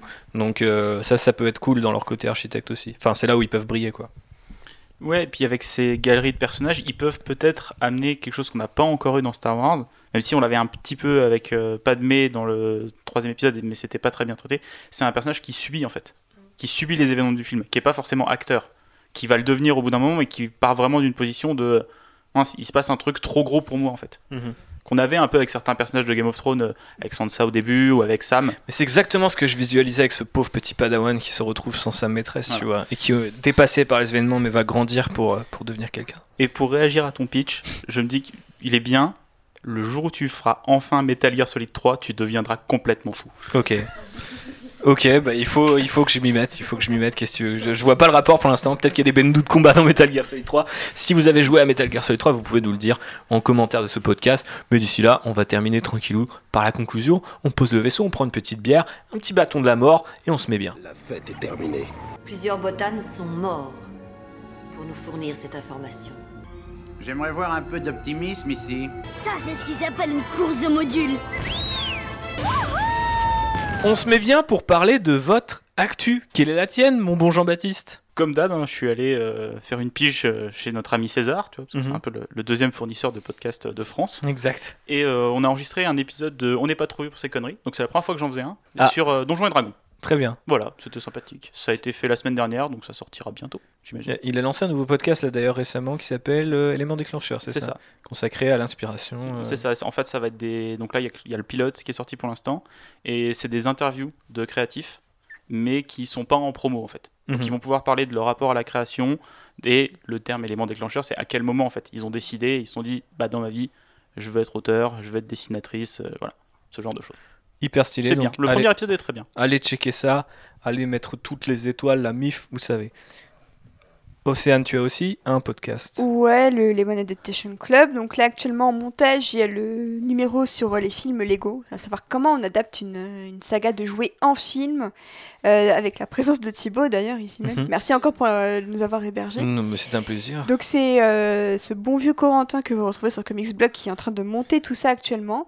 Et les prochains numéros, ce sera sur Transformers, comment on adapte les jouets de Transformers au cinéma, et en dessin animé, et en comics, et en tout ce que vous voulez. Et ce sera aussi sur Mars Attacks, parce que c'est un film adapté d'un jeu de cartes. Que tu donc m'as- c'est quand même- Je crois que tu m'as appris ça au dernier euh, ouais, ouais, bah d'ailleurs. moi c'est voilà, c'est ce bon vieux Corentin qui me l'a appris aussi. Et du coup, ça va être intéressant parce qu'on va également faire un point sur vraiment les adaptations de Tim Burton, parce que c'est vrai que le bonhomme a adapté pas mal de choses. Donc euh, le prochain numéro sur Lego sort euh, d'ici quelques jours, et ce sera cet été pour les prochains numéros de la- du Lemon Adaptation Club. On ne part pas en vacances. Voilà. Nickel. Pas de vacances pour les contrebandiers. De l'autre côté de la table, nous avons Phobos qui hésite à prendre le micro, mais on termine toujours par les invités qui viennent la première fois. Alors du coup, euh, quel est ton actu Euh, mon actu, c'est que euh, il y a quelques jours, j'étais à la London Comic Con euh, avec un costume tout frais, tout beau de Ash de Overwatch. Et donc, les photos ne vont pas tarder à arriver sur mon compte Insta, mon compte Facebook. Voilà, Quels sont-ils? Comment s'appellent-ils? Phobos Cosplay Il faut le dire, originale. chaque épisode on gagne des nouveaux gens et d'ailleurs je salue tous les gens qui nous ont filé un gros coup de boost là derrière la Star Wars Célébration. On s'y attendait un petit peu parce que généralement les gens s'excitent sur Star Wars soudainement. Mais ça fait plaisir de voir de jolies stats. Merci à vous. ah non mais moi j'ai acheté des views Ah c'est ah, toi Ah mais avec quel argent Bah, avec celui avec lequel on n'a pas payé les huts Ah c'est vrai, c'est pour ça. Le clan des, des huts de SoundCloud. Voilà, et sinon, euh, on en parlait un petit peu, mais c'est en train de se concrétiser doucement. Le voyage à Batou est en train de s'organiser de Yes. manière Faut qu'on très paye la taxe à la. Fédération du commerce par contre. Ils mangent cher ces petits bâtards de Némoïdiens. On est dans la narration, on continue dans le storytelling. Voilà, et- envoyez vos crédits. Envoyez vos Datari, on prend tout, même ce qui n'est pas républicain. Vesper, Mon actu. Ton actu, la chaîne YouTube Chronique de Vesper Oui, Et c'est pas bien. Wonder Vesper C'est bien, les Ouais. chroniques de Vesper, bravo. Eh bien écoute, tu crois pas si bien dire Dimanche, j'ai tourné une nouvelle vidéo. Oui, la qui s'est consacrée à La quoi première fois depuis pouh, un an et demi au moins, consacrée, attention, à Star Wars 7 et Blade Runner 2049. Ah, c'est donc la seconde vidéo de ta partie sur les Legacy Ouais, oui, parce que en vrai, je l'avais déjà tournée Mhm. euh, quasiment en même temps que celle consacrée à Harry Potter. C'était la première partie euh, de voilà d'une grosse vidéo, on va dire, qui était consacrée aux Legacy Quells, donc euh, aux suites d'œuvres. bah voilà, en gros, plusieurs, plusieurs décennies après, et comment on gère un peu tout ça, donc le- l'histoire, euh, le poids, le bon poids des fans. Exactement, ce bon Scorpius. Et donc, du coup, effectivement, j'avais déjà tourné à l'époque cette partie consacrée à Star Wars 7 et Blade Runner 2049, mais en fait, euh, j'en étais pas euh, du tout satisfaite. Et puis, entre-temps, j'ai découvert euh, le Bobby Bar, qui est Mhm. un magnifique euh, bar euh, euh, à Paris, pour ceux euh, qui connaissent, qui ont un super, euh, super décor. Sur la euh, planète Star Paris, on, on dit comme Sur- ça. ah oui, pardon, la Eh planète oui, Paris, eh oui, oui. oui, euh, voilà. Et donc du coup, euh, très très chouette euh, bar, vous pouvez boire euh, du lait bleu et tout. Dans quel, euh, tout dans quel district? que- Dans le district euh, Bastille. Ah, Bastille. Voilà. Euh, comme tous les bons bars euh, de la planète euh, Paris. Mhm. Et donc du coup, effectivement, j'ai eu le plaisir de retourner en, bonne, en bonne compagnie cette vidéo qui, je l'espère, sortira rapidement, mais je pense qu'il intéressera le public. Eh bien oui, on de n'hésitera pas à- partager pour te remercier de Bah, J'espère que vous trouverez ça pertinent, et puis si vous ne trouvez pas ça pertinent, les J'ai commentaires appris sont là beaucoup de pour ça. trucs euh, sur, euh, sur The Cursed Child en regardant ta Ah vidéo. bah écoute, que voilà. je- à l'époque, je ne savais pas qui était euh, Jack Ford quand il a été annoncé sur Star Wars 9, donc il fallait que je sache de quoi ça parle, Eh et, bah, j'étais tombé voilà. sur ça. Donc, Et ma foi, je n'étais pas nécessairement euh, rassuré. voilà, bah là bon. je me risque à un comparo, donc euh, voilà, entre le réveil de la force et Blade Runner 2049. Hmm. Mais c'est vrai, ils sont deux, deux films très bien. Euh, quelque chose à ajouter pour terminer le mot de la fin euh, On se retrouve quand, JB on, on fait un Euh, ton épisode actu à toi? Ah mon dieu, je n'ai pas l'actu. J'ai pas l'actu, j'ai pas de vie sociale de toute façon à part ce podcast qui me permet de rencontrer des gens ouais, et, et- et de manger quelques tomates cerises enrobées de houmous franc-prix. Euh, placement produit. Tching. Voilà. N'oubliez pas de mettre vos étoiles, n'oubliez pas de vous abonner, de partager ce podcast de manière très forte, aussi forte que vous l'avez fait pour les épisodes sur la Wars célébration. On espère qu'ils vous ont plu. On revient bientôt avec pas mal d'épisodes thématiques parce que mine de rien, en fait, on en a chié à faire le prochain, enfin, cet épisode-là. Donc au, départ, on devait faire un autre épisode, puis c'est devenu un autre épisode. Donc ça fait que maintenant, on a au moins deux ou trois épisodes dont le conducteur est fait. Il faut juste trouver les invités. Et vu que vous avez été nombreux à vous exprimer en faveur des invités, parce que voilà, vous en avez marre de moi et des gens à bord, je peux comprendre, je peux comprendre. Et ben, on a invité des gens cool comme Vesper, comme Océane, qui étaient déjà venus, mais qu'on n'avait pas eu depuis un petit bout de temps. Je crois depuis l'épisode Ou- 4, je crois. Ou Depuis épisode sur les femmes dans Star Wars. 5, épisode 5. Épisode 5. C'était un très bon épisode. Très et bon J'étais épisode. très contente d'y avoir participé. Je vous remercie encore de m'avoir invité aujourd'hui. Oh, mais je t'en prie, ça Voilà. fait plaisir. C'est le moment mignon et cheesy. C'est le moment Padmé. C'est le moment porg. Le moment sable. C'est le moment sable On de se l'épisode. roule dans l'herbe. On se roule dans l'herbe avec de la musique. qu'un truc nous pète dessus. Super. on adore l'humour de George Lucas. On adore. Non, c'est c'est dans l'épisode 1. Je sais pas pourquoi dans ma tête, je fais toujours ce parallèle que c'est la vache qu'ils. Non, mais la vache le piétine. Et après, il fait semblant d'être mort. c'est parce que c'est super drôle. Euh, bref, euh, partagez ce podcast fort, fort, fort comme la force. Et puis, euh, on se retrouve dans 15 jours, ou même peut-être un petit peu avant, parce que là, on a, on a pris une bonne pause sur l'actu avec Waouh, Light Caledronis, est-ce qu'elle écrit vraiment Knights of the Old Republic et RIP Peter Mayhew et waouh, les nouvelles photos, les Knights of Ren, vous vous rendez compte? C'est pas comme si ça faisait un an qu'on disait qu'ils revenaient, mais bon, vous savez où trouver votre info. Allez, des bisous et que la force soit avec vous. Ciao Salut Ciao. Salut